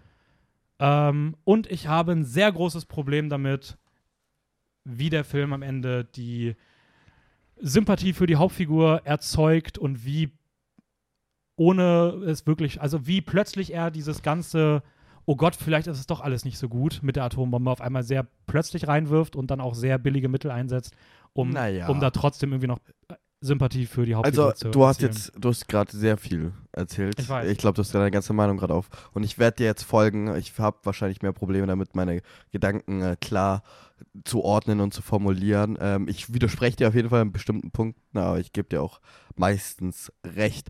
Ähm, zum Vornherein, weil du auch damit angefangen hast, eingeleitet hast. Äh, ich mache mir gar keine Gedanken darüber, ob ich den einen oder den anderen mehr mochte. Ich muss aber auch ganz ehrlich zu jedem sein, der jetzt hier zuhört. Und das habe ich auch schon vielen gesagt. Ich hatte von vornherein die Hoffnung, dass dieser Film schlecht wird. Einfach weil es mir Spaß macht, Christopher Nolan-Filme zu haten. Ne? Ähm, die meisten, ich, ich mag fast alle seine Filme, aber es gibt einfach äh, immer wieder gewisse Schwächen und die macht es einfach Spaß, out zu pointen, ne? weil dieser Mann halt so beliebt ist und ähm, ich bin ein kleiner Provokateur. Aber deswegen meine Erwartungen waren auch sehr gering. Zum Opening, ich fand es extrem, extrem geil. Ähm, Wie gesagt, schon Frauenfiguren, diese typischen Schwächen so bei Nolan, äh, kann ich ihn hier nicht allzu böse nehmen. Tatsächlich, weil ich finde, sie spielen keine Rolle. sie haben keine Rolle. Sie sind äh, Candy, Eye Candy irgendwo.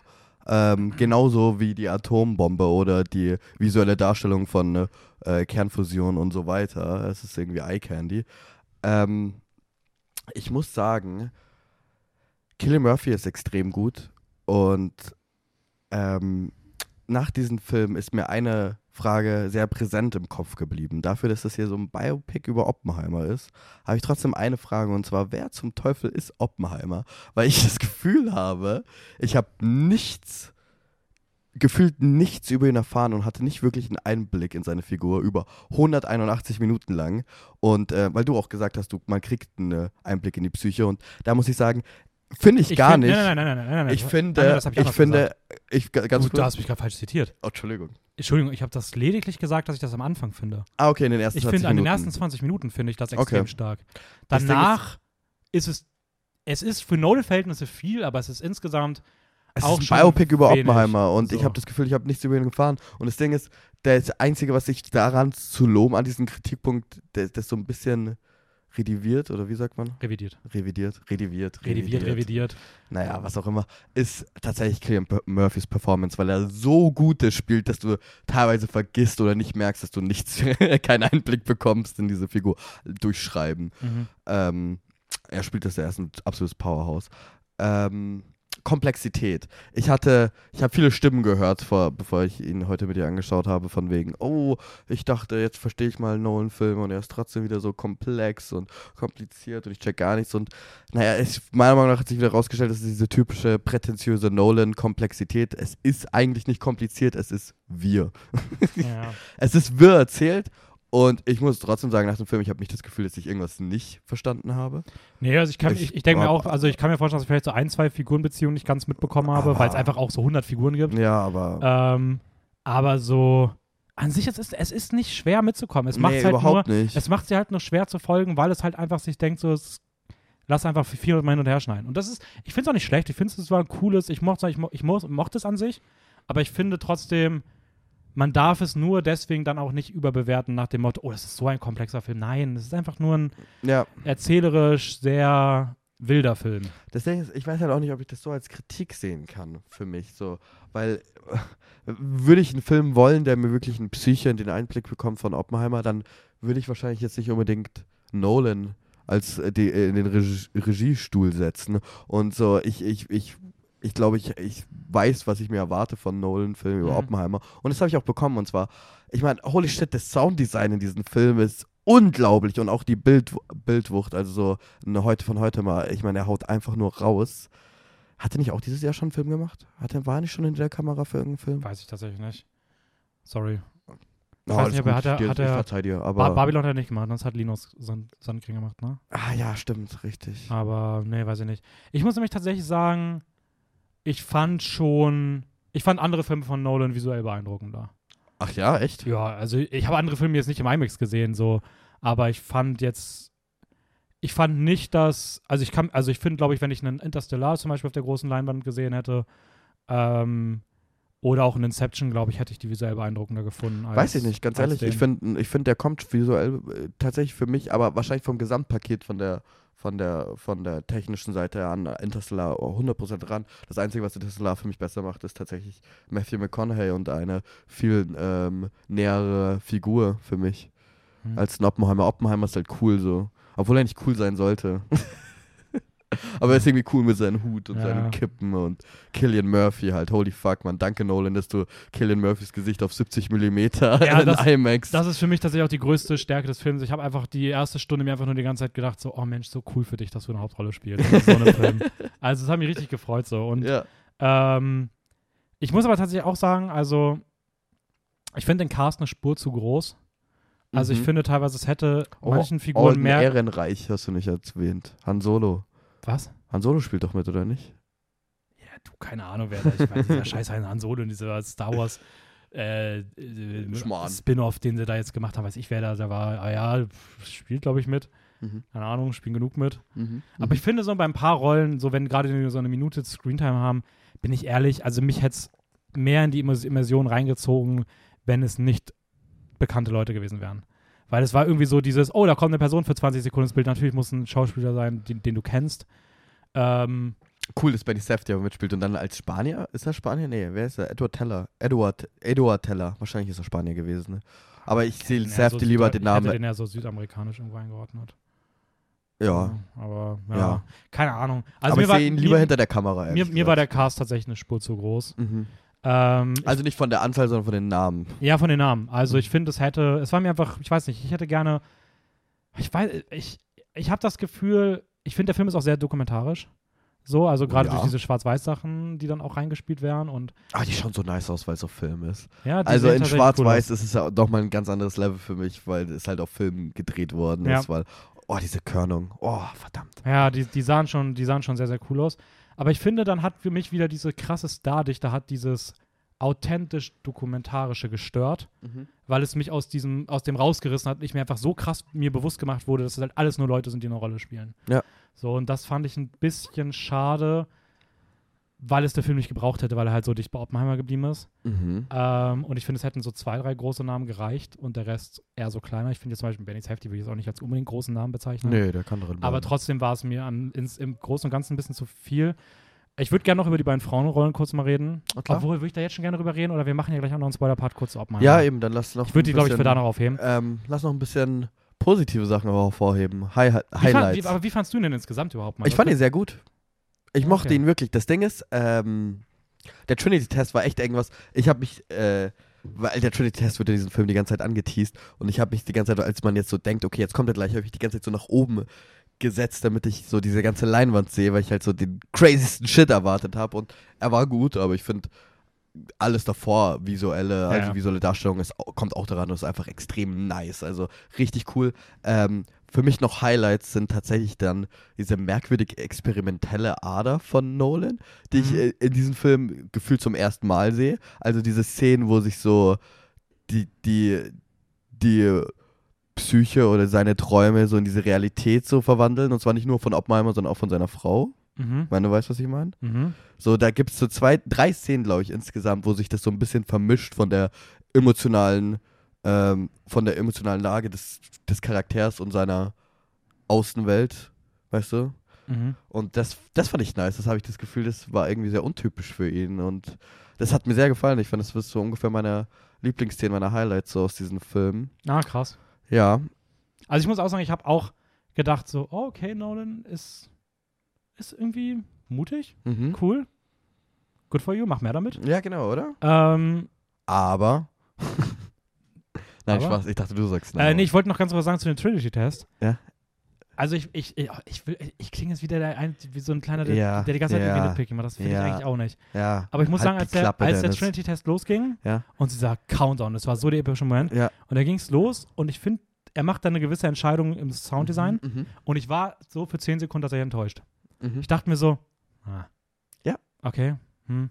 Er macht es aus einem bestimmten Grund, der dann später wieder zurückkommt. So. Und das, ich finde, es hat mich auch, glaube ich, auf eine sehr ähnliche Art und Weise erwischt, wie es die Figuren erwischt hat, Mhm. was ein cooler Effekt war. Mhm. Aber ich glaube, dass im Großen und Ganzen ich finde, dass die Szene nicht an das herangekommen ist, was ich von der Szene erwartet hatte. Ja, same. Aber ich kann es ihr nicht zu übel nehmen, weil alles nee, ich davor auch nicht so. extrem das, das nice Aufbau, ist. Der Aufbau dafür war schon sehr, sehr geil. Das Sounddesign, all wirklich diese Anspannung war Ja, und holy shit. Ist es der gleiche Typ, der auch Tenet so gesoundmixed hat? Weil ich meine, hier, ich finde, es ist so ein krasses Upgrade.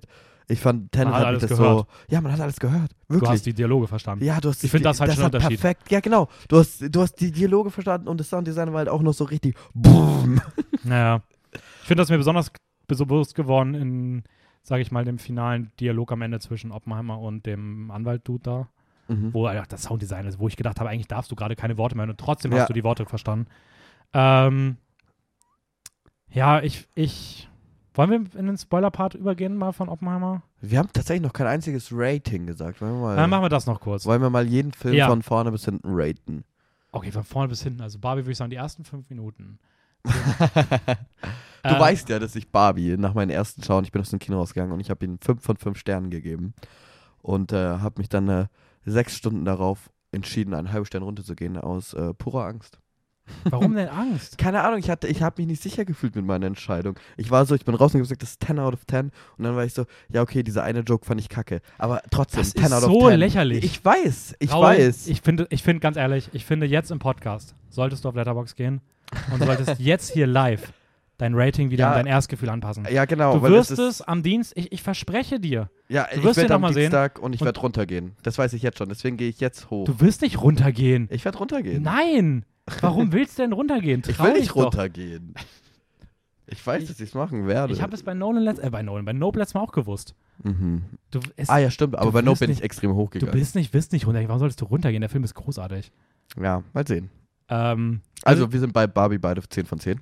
ich bin, ich bin bei Barbie bei 5 Sternen von 5. Okay, 5 von 5. Ähm, Impossible- McGuire und Cruise. IMAX. IMAX, MI7, Entity. Entity. Impossible Äh, ich bin- Force. Ich bin, wie auch schon bei den letzten beiden Mission Impossible Filmen, auch bei dem wieder bei einer 4 von 5. Mhm. Du bist wahrscheinlich bei einer 3,5 von 5. Ja. Ja. Vielleicht, ja, nee, dreieinhalb. Komm, der hat Spaß gemacht. Aber wie gesagt, diese Dialoge und er ist halt, er ist fast so lang wie Oppenheimer. er ist schon lange. Aber ich muss ganz ehrlich sagen, mir kam Mission Impossible viel kürzer vor als Oppenheimer. Aha, weil ich muss sagen, Alter, aha, Zeit, weil ganz ehrlich, ganz kurz, ich dachte die ganze Zeit bei Oppenheimer, ich habe irgendwann mal in der Mitte, ich habe gar kein Zeitgefühl gehabt. Ich war die ganze Zeit so, ich habe keine Ahnung, ob wir jetzt eine Stunde hinter uns haben oder zwei. Und als der Trinity-Test dann kam, war ich so, fuck, heißt das, wir sind jetzt bei der Hälfte? Geht der Film jetzt los oder ist, geht der jetzt zu Ende? Was passiert? Ich, ich dachte, also das ist ein gutes tatsächlich, Zeichen. Ich dachte aber Finde ich. tatsächlich, dass der Film sich vorher hat sich für mich sehr lang angefühlt und ich dachte, okay, dann kommt der Trinity-Test anscheinend doch sehr spät. Mhm. Dann wird es jetzt wahrscheinlich bald irgendwann vorbei sein. Und irgendwann hat so ein Typ, der vor dir saß, sich nach hinten gelehnt Mhm. und da war der, dann ist eine Uhr angegangen, hat eine digitale Uhr. Und da war es 18 Uhr 46. Und in meinem Kopf dachte ich, aber der Film ist gleich vorbei. Und ich war so, boah, noch eine halbe Stunde. Ja, Boah, was kommt denn noch? ja. Und das war, würde ich generell sagen, eins der zwei richtig krassen Downs, die ich hatte. Also ich muss sagen, ich, aber ich finde, das Ende hat es wieder rausgerissen. Also ich, Ich muss muss auch sagen, das Ende mochte ich. Ich mochte sehr. das Ende, ich mochte die letzten äh, 15 bis 20 Minuten, aber die ersten 10 Minuten der letzten 30 Minuten fand ich extrem langweilig. Das ist jetzt sehr kompliziert, aber es ist auch Mhm. Es anlässlich ist auch Nolan. Nolan, ja, ja. Also, aber es gab einen 10 Minuten äh, Moment, wo ich die ganze Zeit an mein Hemd rumgefummelt habe und ich so, auch, ich, ich habe auch, also ich war mir echt, ich war mir eigentlich fast sicher, dass du den Film nicht mochtest, echt? weil ich hatte das Gefühl, du warst ultra abgelenkt und nervös im Film. Ja, oder? Ich hat, also, ich ich habe die ganze Zeit mit meinem Hemd gespielt, aber war, ich hatte das Gefühl, für mich waren das nur so 10 Minuten. Aber ich mochte den glaube, Film ich habe dich auch nur einmal lachen gehört. Ich habe nicht einmal gelacht. Doch, du hast einmal gelacht. Echt? Ja, einmal, aber ich weiß nicht mehr, was für eine unwichtige Szene. Ja, die, also die Jokes da waren halt auch so, ja, kann man machen. Mm, wo bist du denn beim Rating bei Oppenheimer? Diesmal musst du zuerst.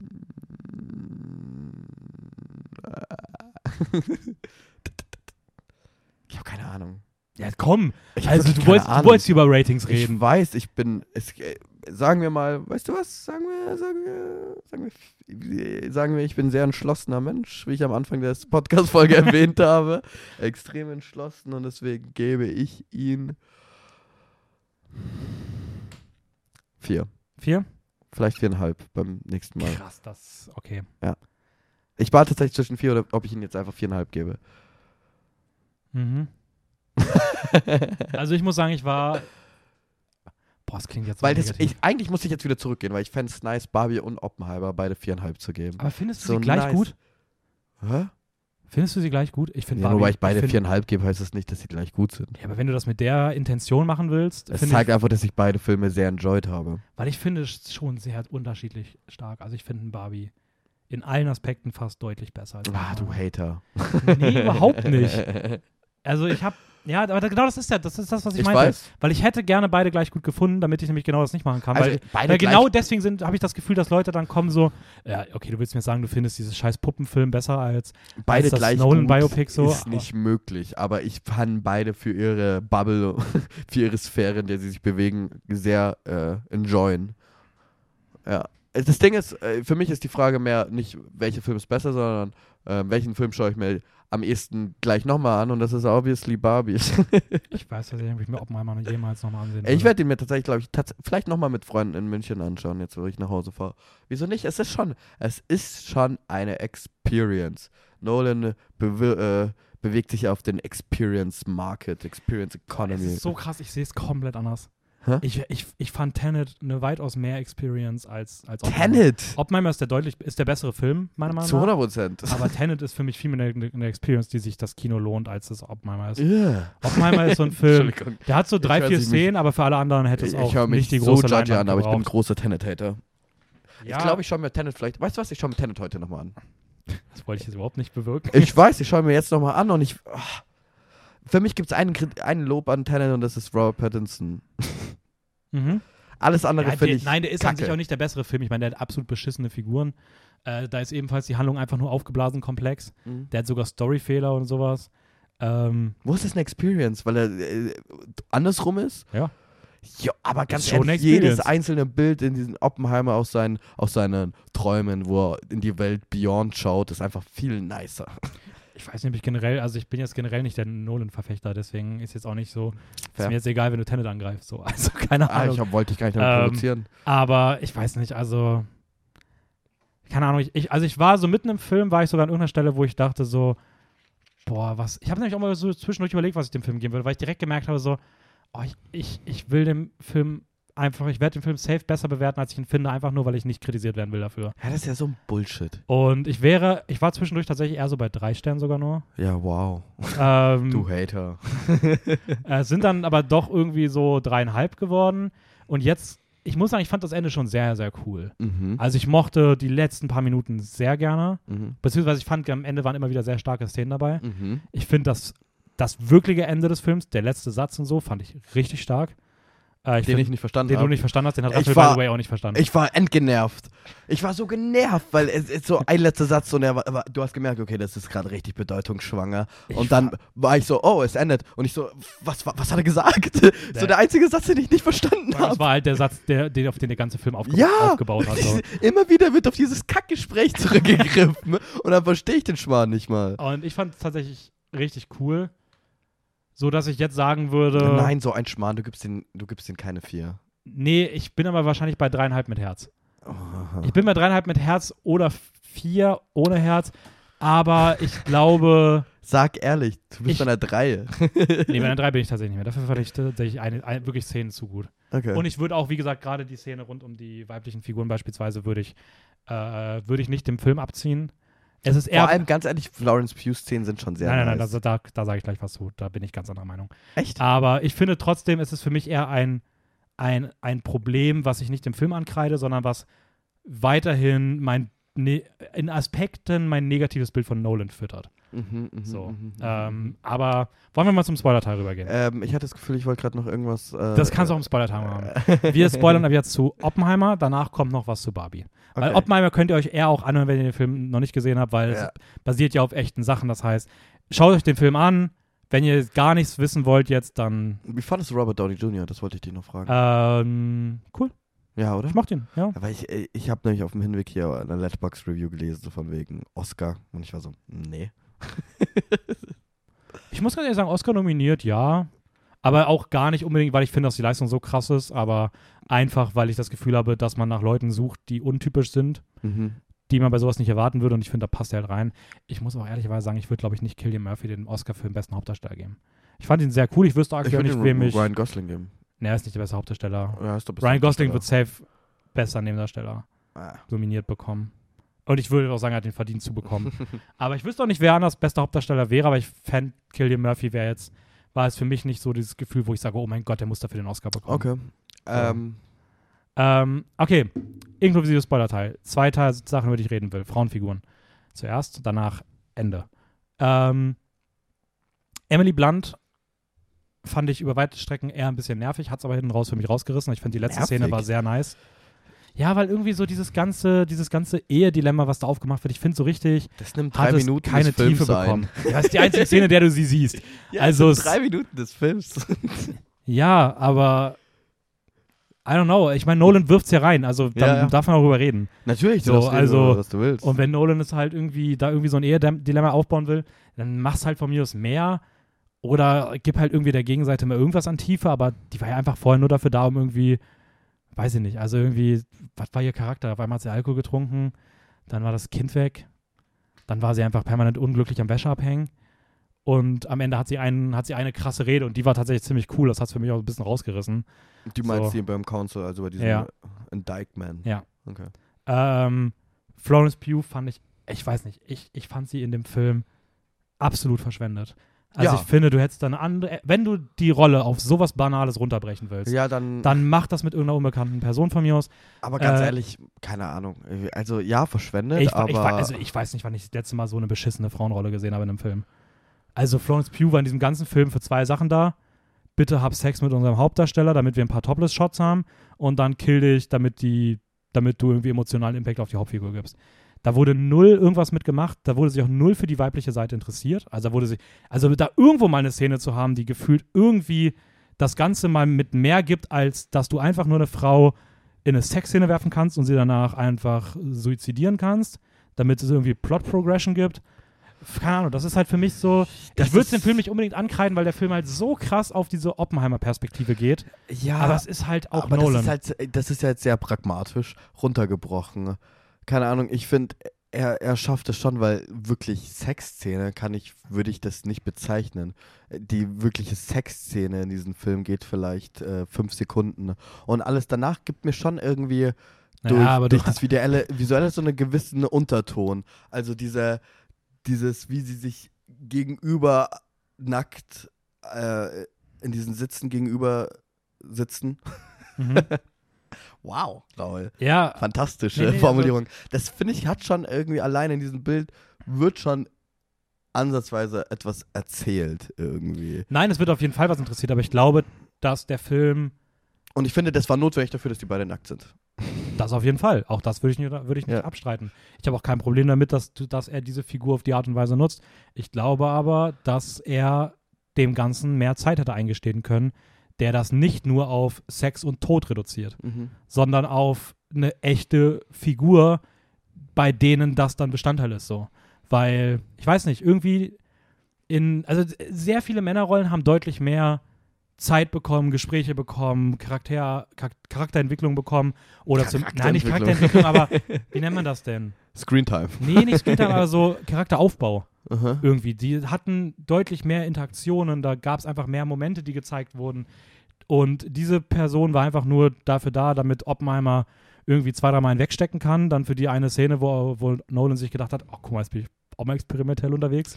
Die war Und dann- nice. Und dann, ja, und jetzt lassen wir sie mal killen, ohne viel Aufbau, einfach nur, damit man zeigen kann, wie dieses Ehedrama entsteht und wie er so einmal da traurig irgendwo liegt. Weil ganz ehrlich, da hätte die Szene auch nicht gebraucht. Also, entweder man nimmt es halt raus, da, da musst du halt deine Handlung ein bisschen umschreiben, oder gibt dem halt mehr Zeit so, weil da, der Film war eh sehr lang. Du hättest auch andere Sachen rausstreichen können. So, oder entscheide dich halt für irgendwas anderes. I don't know. Ich weiß nicht. Ich fand das einfach sehr uncharmant und unsensibel gelöst. Und ich weiß nicht, gerade weil dieser Film auch so viel geredet wird und das so, der so krass dialoglastig ist, ich habe ab irgendeinem Punkt da wirklich das erste Mal, das habe ich bei den anderen Nolan-Filmen, die da auch dieses Problem haben, hat es mich weniger gestört, weil ich einfach ab hier irgendwann dieses Gefühl hatte, so, wow, das ist so krass, das geht um so wichtige Themen und es, dieser ganze Film, es reden einfach nur Männer miteinander. Mhm. Das ist so Logisch. logisch, auf jeden Fall, was ja, es, also auf jeden ich meine, das war in den 30er ja, Jahren. ja, voll, aber, es ist, trotzdem, aber es ist trotzdem irgendwie erschreckend so. Klar, aber es, also keine Ahnung, das, es ist, ja, ich weiß nicht. Es ist halt immer noch ein Zeitdokument.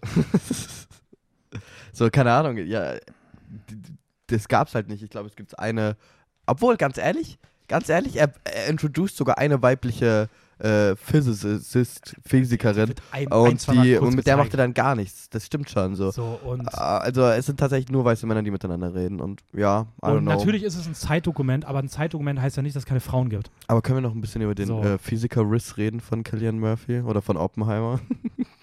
War schon ein Womanizer, er hatte schon Riss. äh, er war schon, er war schon, das wird ja sogar so einmal im Film sogar gesagt. Geil, dass er Womanizer Ja. ist, ja. Ja, verständlich auch. Ich meine, ja, auf ne, jeden Fall. Bone Da denkt Cheek. man sich bestimmt auch so, boah, boah, nicht, dass der mich mal wegbombt. Der soll mich mal anders wegbomben. Aber ja, I don't know. Mich, mich hat es einfach irgendwie ein bisschen gestört, aber es ist auch irgendwie eine allgemeine Antipathie, die ich an der Stelle gegenüber Nolan habe. Die habe ich übrigens auch gegen Wes Anderson, da haben wir auch im Podcast drüber geredet. Mhm. Ähm, ich will das jetzt gar nicht nur an ihm festmachen, aber es ist schon was, was mich bei ihm irgendwie stört, weil ja, es ist irgendwie ein Zeitdokument, aber es ist ja trotzdem, es gibt Frauen. Es, ja, es ist ja so, es klingt so dumm, aber das, Ja, ich ich habe das auch online immer wieder gelesen, so, ja, aber es ist ja normal, dass der Film keine Frauen zeigt, weil das ist ja so in der Zeit gewesen. So, nein, da gab es auch Frauen so, what the fuck? Nur weil die nicht an den, in den Gespräch, der muss ja auch nicht in die Gespräche mit reinsetzen, Nee. wenn das nicht echt ist. So, aber dann, du kannst ja trotzdem den irgendwie, die ein bisschen mehr, also ein bisschen mehr Fokus auf die legen. Also es ist doch nicht, das heißt doch nicht, dass du irgendwie die Geschichte verdrehst. So, also, Ja. keine Ahnung. Es ist Weiß schwierig. Ich finde, ich, es ist schwierig. Ich nehme es, weißt du, was das Ding ist? Ich nehme es niemanden übel, einen Film nur mit weiblichen oder nur männlichen Charakteren zu machen. Nein, deswegen sage ich auch, ich würde es jetzt Nolan nicht. Angreifen. Es ist, es ist eher was, was mich bei Nolan stört, als dass es mich an Oppenheimer stört. Ja. Weil ich einfach mal denke, so, okay, Nolan, du hast schon zehn Filme du hast gemacht. es schon gezeigt, dass du es wirklich auch nicht anders besser Ja. kannst. ähm, aber was mich an dem Film stört, ein Kritikpunkt, den ich wirklich explizit an dem Film habe, Mhm. ist, ich, ich habe das schon im Vorhinein gedacht. Und zwar dieses ganze Thema rund um diese moralische Einstellung Atombombe. mhm. Am, am, Wird auch, überhaupt nicht aufgegriffen?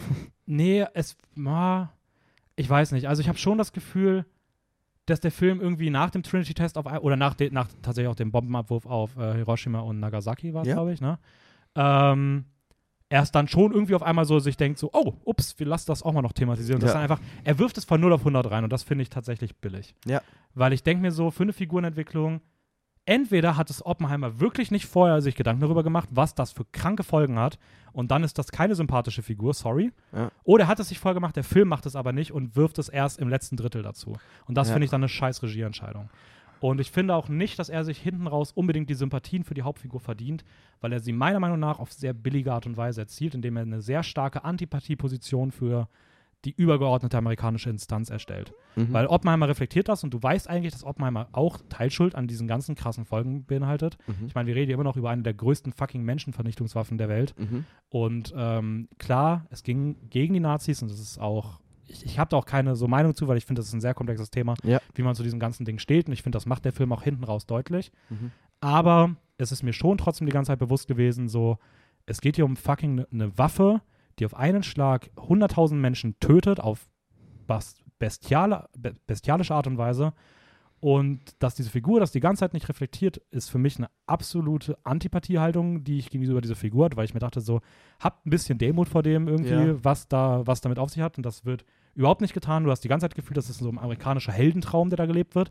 Und auf einmal mit einer vi- visuell sehr, sehr coolen Szene, aber allerdings, ähm, kommt so diese, dieses, dieses Angst-Flashback. Ja. Und du denkst so, okay, es könnte interessant werden, lass das ein bisschen. Aber ich finde, er, er geht sehr schnell weg von diesem, okay, Konflikt, sondern es ist sehr schnell, Vom ah. Amerika ist eigentlich böse. Genau, ja. Weil es ist dann so, dann ist auf einmal der Präsident so böse, ja. dann hast du auf einmal diesen, diesen komischen Anwalt-Dude, der da sitzt und so eklig ist und dieses, die ganze Zeit auch reinredet und diese ganze, dieser ganze Council ist auf einmal so überspitzt böse gezeichnet, dass du automatisch die Sympathieposition für Oppenheimer in diesem Ding einnimmst, nur Ja. dadurch, dass die Gegenseite so, an, so unsympathisch gezeichnet ist. Und ich finde, Unfair. das wird dem, und ich Einfach das nur, wird weil dem die Film nicht Gegenseite unfair ist. Ja, und ich finde, das wird dem Thema nicht gerecht. Ja, Das ist so komplex, das ist so wichtig und ich fand es tatsächlich extrem. Ich glaube, es war einer der erschreckendsten Momente für mich in einem Kinosaal, als diese Kyoto-Line kommt und der Saal lacht.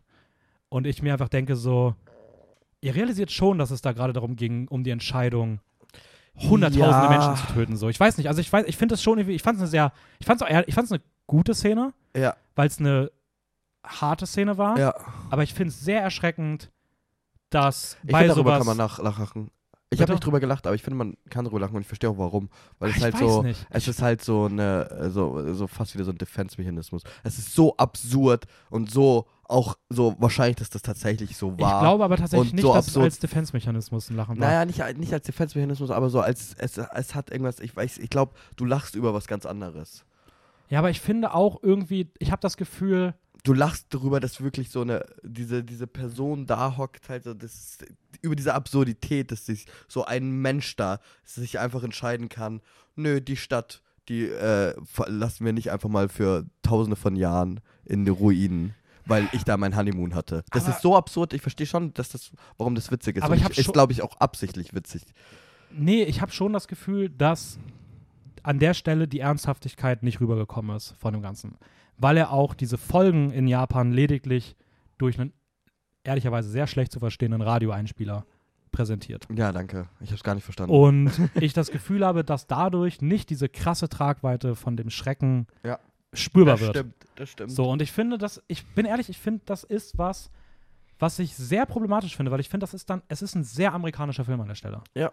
Und ähm, das ist was, was mich sehr, sehr stört. Ich finde es, ich finde es fast so eine Atomwaffen-Heroisierung. Ich finde, er versucht es hinten raus irgendwie noch umzudrehen, gerade auch mit den letzten Zeilen. Und deswegen finde ich, dass der Film hinten raus auch dann doch gut wird, weil es irgendwie schon. Aber Was ich finde, jetzt ist noch die letzte Zeile? äh, die letzte Zeile ist dieses, ähm, weißt du, also wir reden ja darüber nach dem Motto, wenn ich auf den, ich dachte, dass wenn ich auf den Knopf drücke, dass die Welt sterbe, also dass die Welt untergehen könnte, Mhm. weil sich diese Bombe immer weiter ausbaut. und dann ist es ja nicht passiert. Also es, der Trinity-Test ist ja kontrolliert verlaufen. Und er sagt dann bei letzten, in der letzten Zeile irgendwie sowas von, ähm, ich glaube, ich habe es doch getan. Mhm. Nach dem Motto, ich glaube, ich habe doch die Welt zerstört. Einfach nur durch die Erfindung davon. Ja. Und das finde ich ist schon eine starke Zeile, aber ich finde, dass die Botschaft nicht auf dem Weg dahin unbedingt durchkommt und ich finde auch, dass es teilweise sich nicht fair genug und, und ähm, demütig genug und verdient genug mit dem Thema auseinandersetzt. Ja. Und das finde ich ist tatsächlich für mich ein wahnsinnig großer Kritikpunkt an Oppenheimer. Ich Ähm. habe dazu nichts zu sagen, ehrlich gesagt. Ich kann da nichts gegen sagen. Ich kann das nicht verteidigen. Ich sehe das schon irgendwo so wie du. Und das ist schade, Ja, diese. weil das hätte, ich glaube auch, das hätte der Figur Ich habe nämlich auch keine wirkliche Emotionalität während dem Film gespürt. Ich auch ich nicht. War, äh, es war für Ich- mich eher Faszination, so technische äh, ähm, Begeisterung, so, aber Die nichts Emotion kam bei mir tatsächlich auch erst, das erste Mal überhaupt erst in der letzten halben Stunde. Mhm. Bei gewissen krassen, großen Dialogmomenten. Du kannst So. ja sagen, wir sind im spoiler Ich weiß gerade aber tatsächlich nicht mehr welche. also ich weiß tatsächlich die, ich glaube, ich glaube, es waren tatsächlich Emily Blunts Dialog, Ja, Oppenheimers letzter Dialog ähm, und das letzte Gespräch. okay. Ende. Also, I don't know. Keine Ahnung. Und ich finde, es waren immer wieder diese Momente da, aber ich finde, der Film hat sie nicht konsequent genug durchgezogen. Fair. Barbie-Teil, Spoiler. Barbie als Spoiler. Okay, wir springen jetzt wieder zurück. Wir hören Pink, wir, wir, wir sind Pink Das gestartet und wir hören Pink auf. Merkwürdig. Es ist halt wie eine Nolan-Folge aufgebaut. Ja, Ja? es stimmt. Es stimmt. Ja, wir müssten vielleicht zwischendurch einfach nochmal ganz random über irgendwas ganz anderes reden. so, aber ähm, nee, wir schließen aber den Barbie-Teil. Ja. Ähm, weil ich, wie gesagt, ich finde, ne, Oppenheimer, ich glaube, ich kann man sich auch unseren Teil anhören, wenn man den Film noch nicht gesehen hat, weil ich glaube, es basiert ja so sehr auf echten Sachen, dass man, man wird nicht, glaube ich, direkt gespoilert. Man macht sich, Mhm. man geht vielleicht mit ein bisschen zu viel Wissen rein. Wissen schon rein.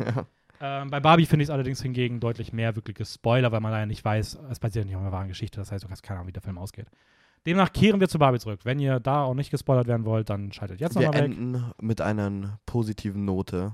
Äh, Sehr Dennis hat schon angeteased, dass es hier ein Monolog wird. Nein, nein, nein, ich möchte mir darüber nicht reden. Ach so, Ähm, fandst du denn, dass der Film feministisch war? Weil du mich das vorhin so gefragt hast. ja.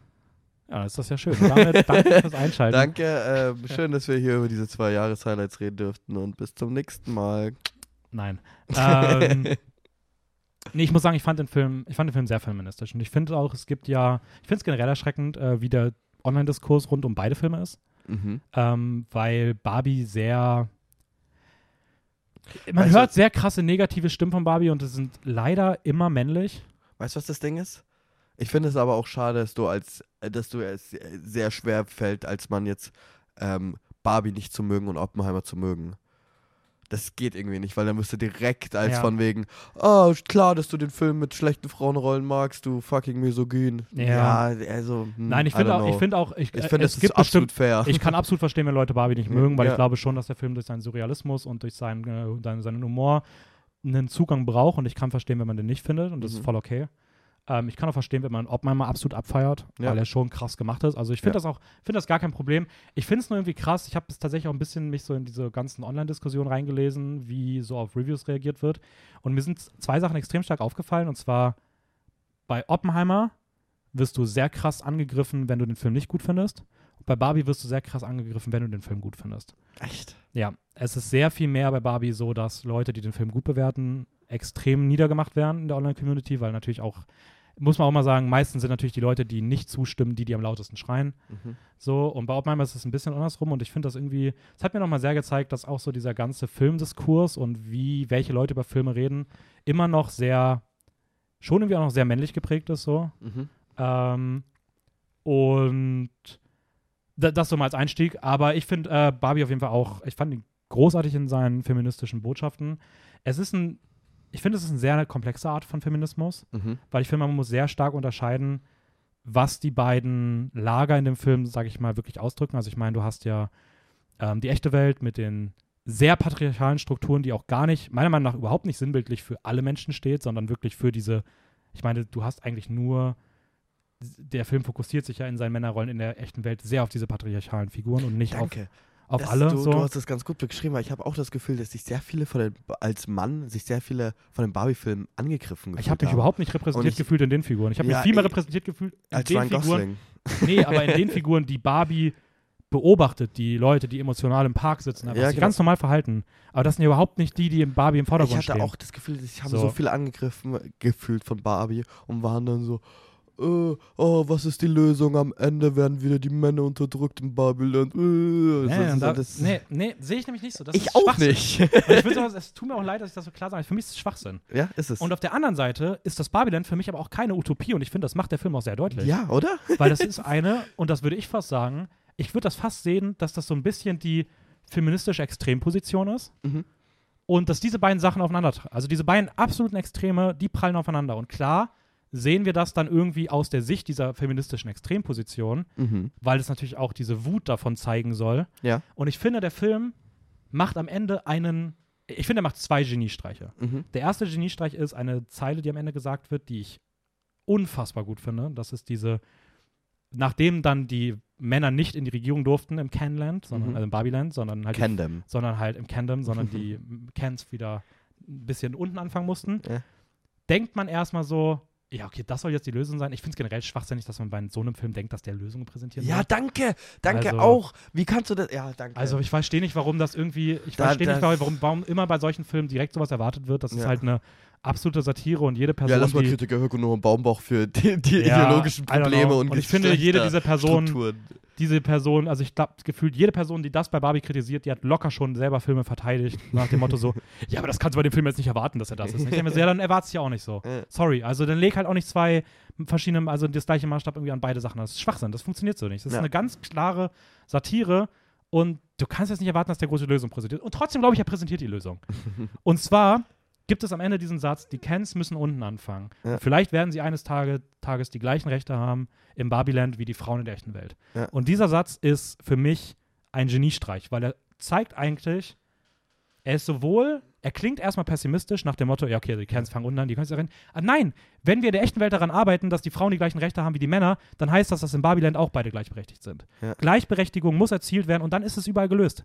Und das eine wiegt das andere nur auf. Ja. Das heißt, es liegt an uns, in der echten Welt dafür zu sorgen, dass die Gleichberechtigung erzielt ist. Und wenn du mit der Einstellung reingehst, dann kannst du auch für dich im Kopf weiterdenken, dass die Kens irgendwann auch an dem Punkt sein werden. Ja. Das heißt, ob das jetzt eine Unterdrückung ist oder ob das eine Gleichberechtigung liegt, das sagt der Film dir nicht, sondern das liegt in deinem Kopf und Oh. deiner Einstellung. Und ich finde, das ist ein fucking Geniestreich. Ja. Und der zweite Geniestreich macht es noch besser.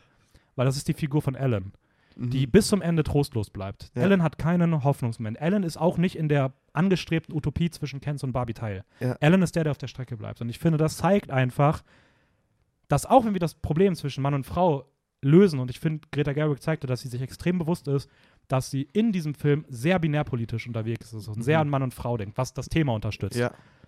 Aber sie zeigt auch, in einer Welt, in der Ken und Barbie gleichberechtigt sind, ist die Welt trotzdem nicht gut, weil das ist die Welt, in der Ellen immer noch eine Randgruppe ist. Ja. Und wenn das erste Problem gelöst ist, dann wird es das nächste Problem gehen. Und wir müssen da immer dran arbeiten. Und ich finde, das ist, ich, ich finde, das ist eine der größten Geniestreiche, die ich in letzter Zeit gesehen Das ist habe. sehr schön Und, deutlich aufge. Ja. und ich verstehe nicht, warum. Also, es ist natürlich irgendwie schon ein komplexer Ansatz.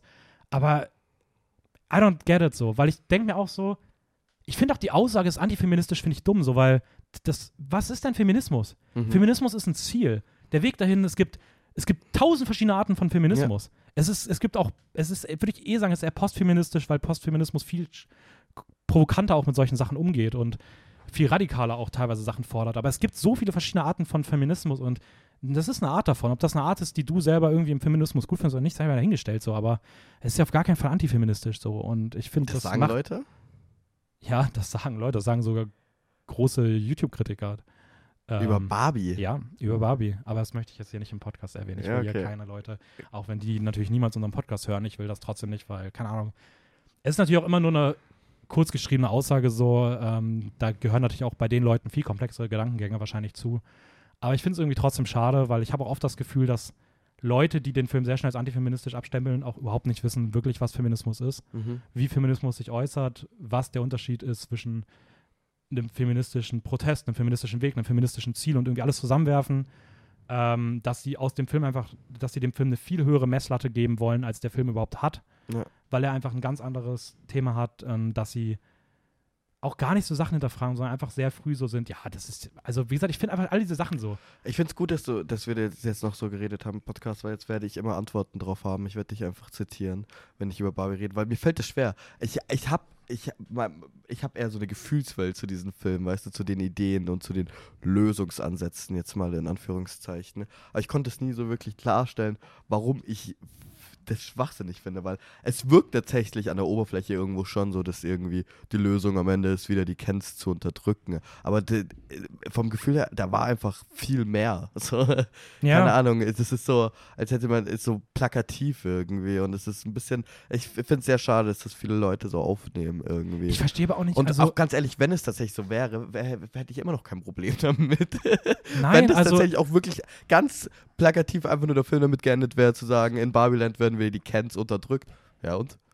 ja, also ich denke mir, selbst wenn du das irgendwie da reinliest, also erstmal, wenn du das da reinliest, sagst du ja eigentlich, so, ja gut, aber dann, also dann sagst du ja wirklich so, ja, in der echten Welt werden die Frauen auch nie an der gleichen Stelle ankommen. Ja. So, weil das ist das, was der Film sagt, weil der ja. Film sagt halt, dass die beiden gleichgestellt ja. sind, so, also so, ja, wenn fair. du das sagst, dann sagst du auch das und dann bist du halt, dann verhältst du dich halt aktiv antifeministisch. Ja. Das kann man dann sagen.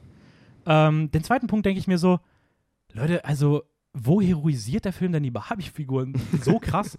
also, der stellt ja nicht als, als unnahbar Gute dar. Ja. Ich meine, der öffnet damit, dass er ja eigentlich zeigt, wie die Ken-Figuren unterdrückt werden. So. Ja. Und natürlich kannst du dich da irgendwie auch rein interpretieren. Du kannst dich auch reinfühlen und dir denken so, ja, es tut mir auch leid um die Ken-Figuren.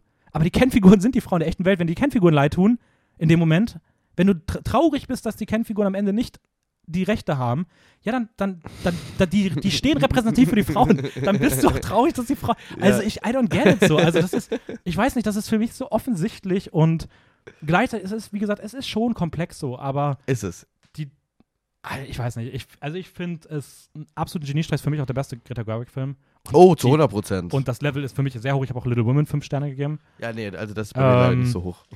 Ich finde es auch aktuell, glaube ich, den besten Film des Jahres.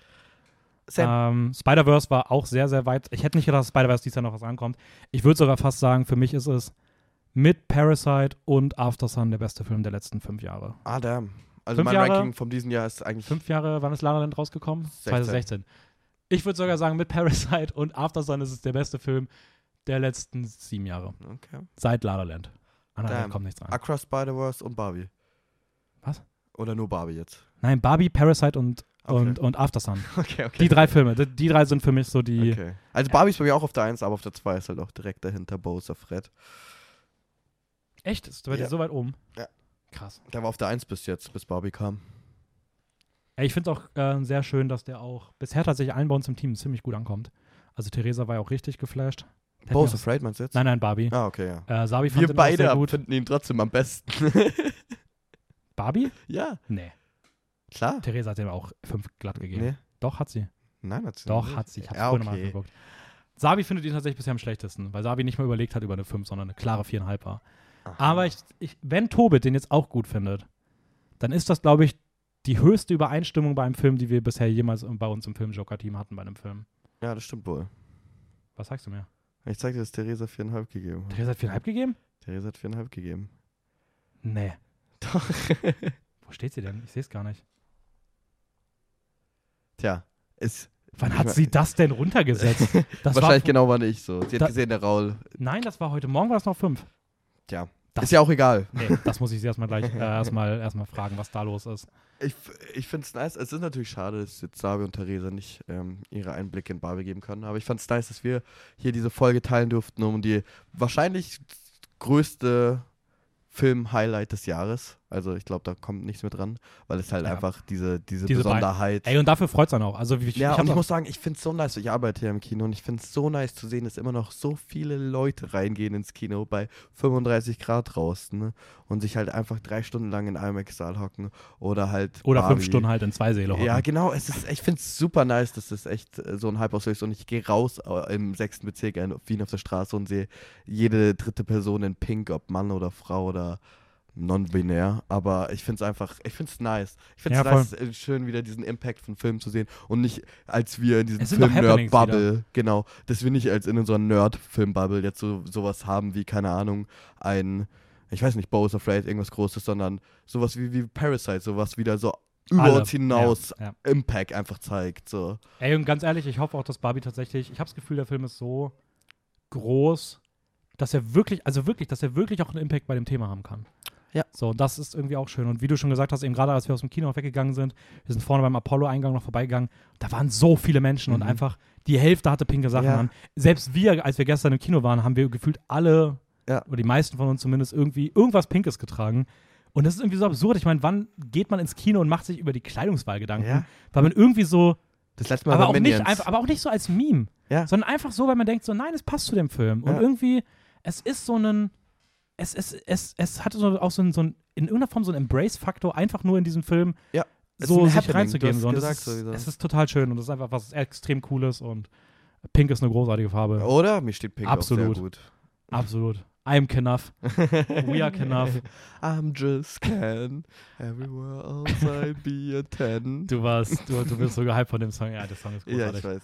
Ähm, anyways, wir sind durch. Wir wollen uns auch gar nicht mehr länger in die Länge ziehen. Ähm, wir haben unsere Sommerpause verdient. Wir sehen uns in vier bis fünf bis sechs Wochen, irgendwann Anfang September. Wir wissen noch nicht genau, wann es wieder losgeht, aber auf August. jeden Fall geht's Nee, September. September. Oh mein Gott. August wäre dann einfach keine Sommerpause. Nein, es geht im September weiter. Habt einen sehr schönen August. Folgt uns auf Instagram, filmjoker-wien. Da gibt es natürlich weiterhin Content auch in der Sommerpause. Folgt uns auf YouTube unter Filmjoker. Auch da wird, glaube ich, in der Zwischenzeit noch zwei Videos kommen, wenn ich mich nicht täusche. Mhm. Ähm, freut euch darauf, wenn es wieder weitergeht. Wir haben coole Sachen wieder vor. Es gibt Ja. vielleicht ein paar mal ganz neue Gäste, die auch dabei sein werden. Es wird wieder was zum Splash, Slash geben, nicht Splash, zum Slash gehen. Es wird was zur Biennale geben. Es kommen irgendwann am Ende des Jahres die Jahresrückblicke. Ich habe dich schon gezwungen, dass wir noch eine Guy Ritchie-Folge machen. Ich hoffe, das passt Ja. noch. Ähm, wir haben coole Sachen vor. Wir wollen auch bei YouTube ein bisschen was Neues probieren. Ähm, wir haben uns nach zweieinhalb Jahren auch mal eine Pause verdient. Ja.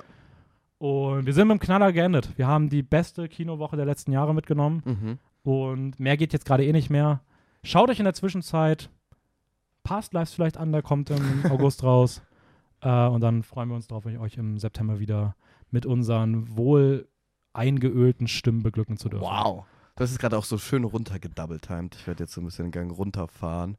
Ähm, ja, Leute, findet eine, findet eine euch passende Balance irgendwie zwischen das Wetter genießen und äh, ins schauen. Kino zu gehen. Ja, Ja. schaut euch die Filme an. Vor allem jetzt über die, die wir geredet haben.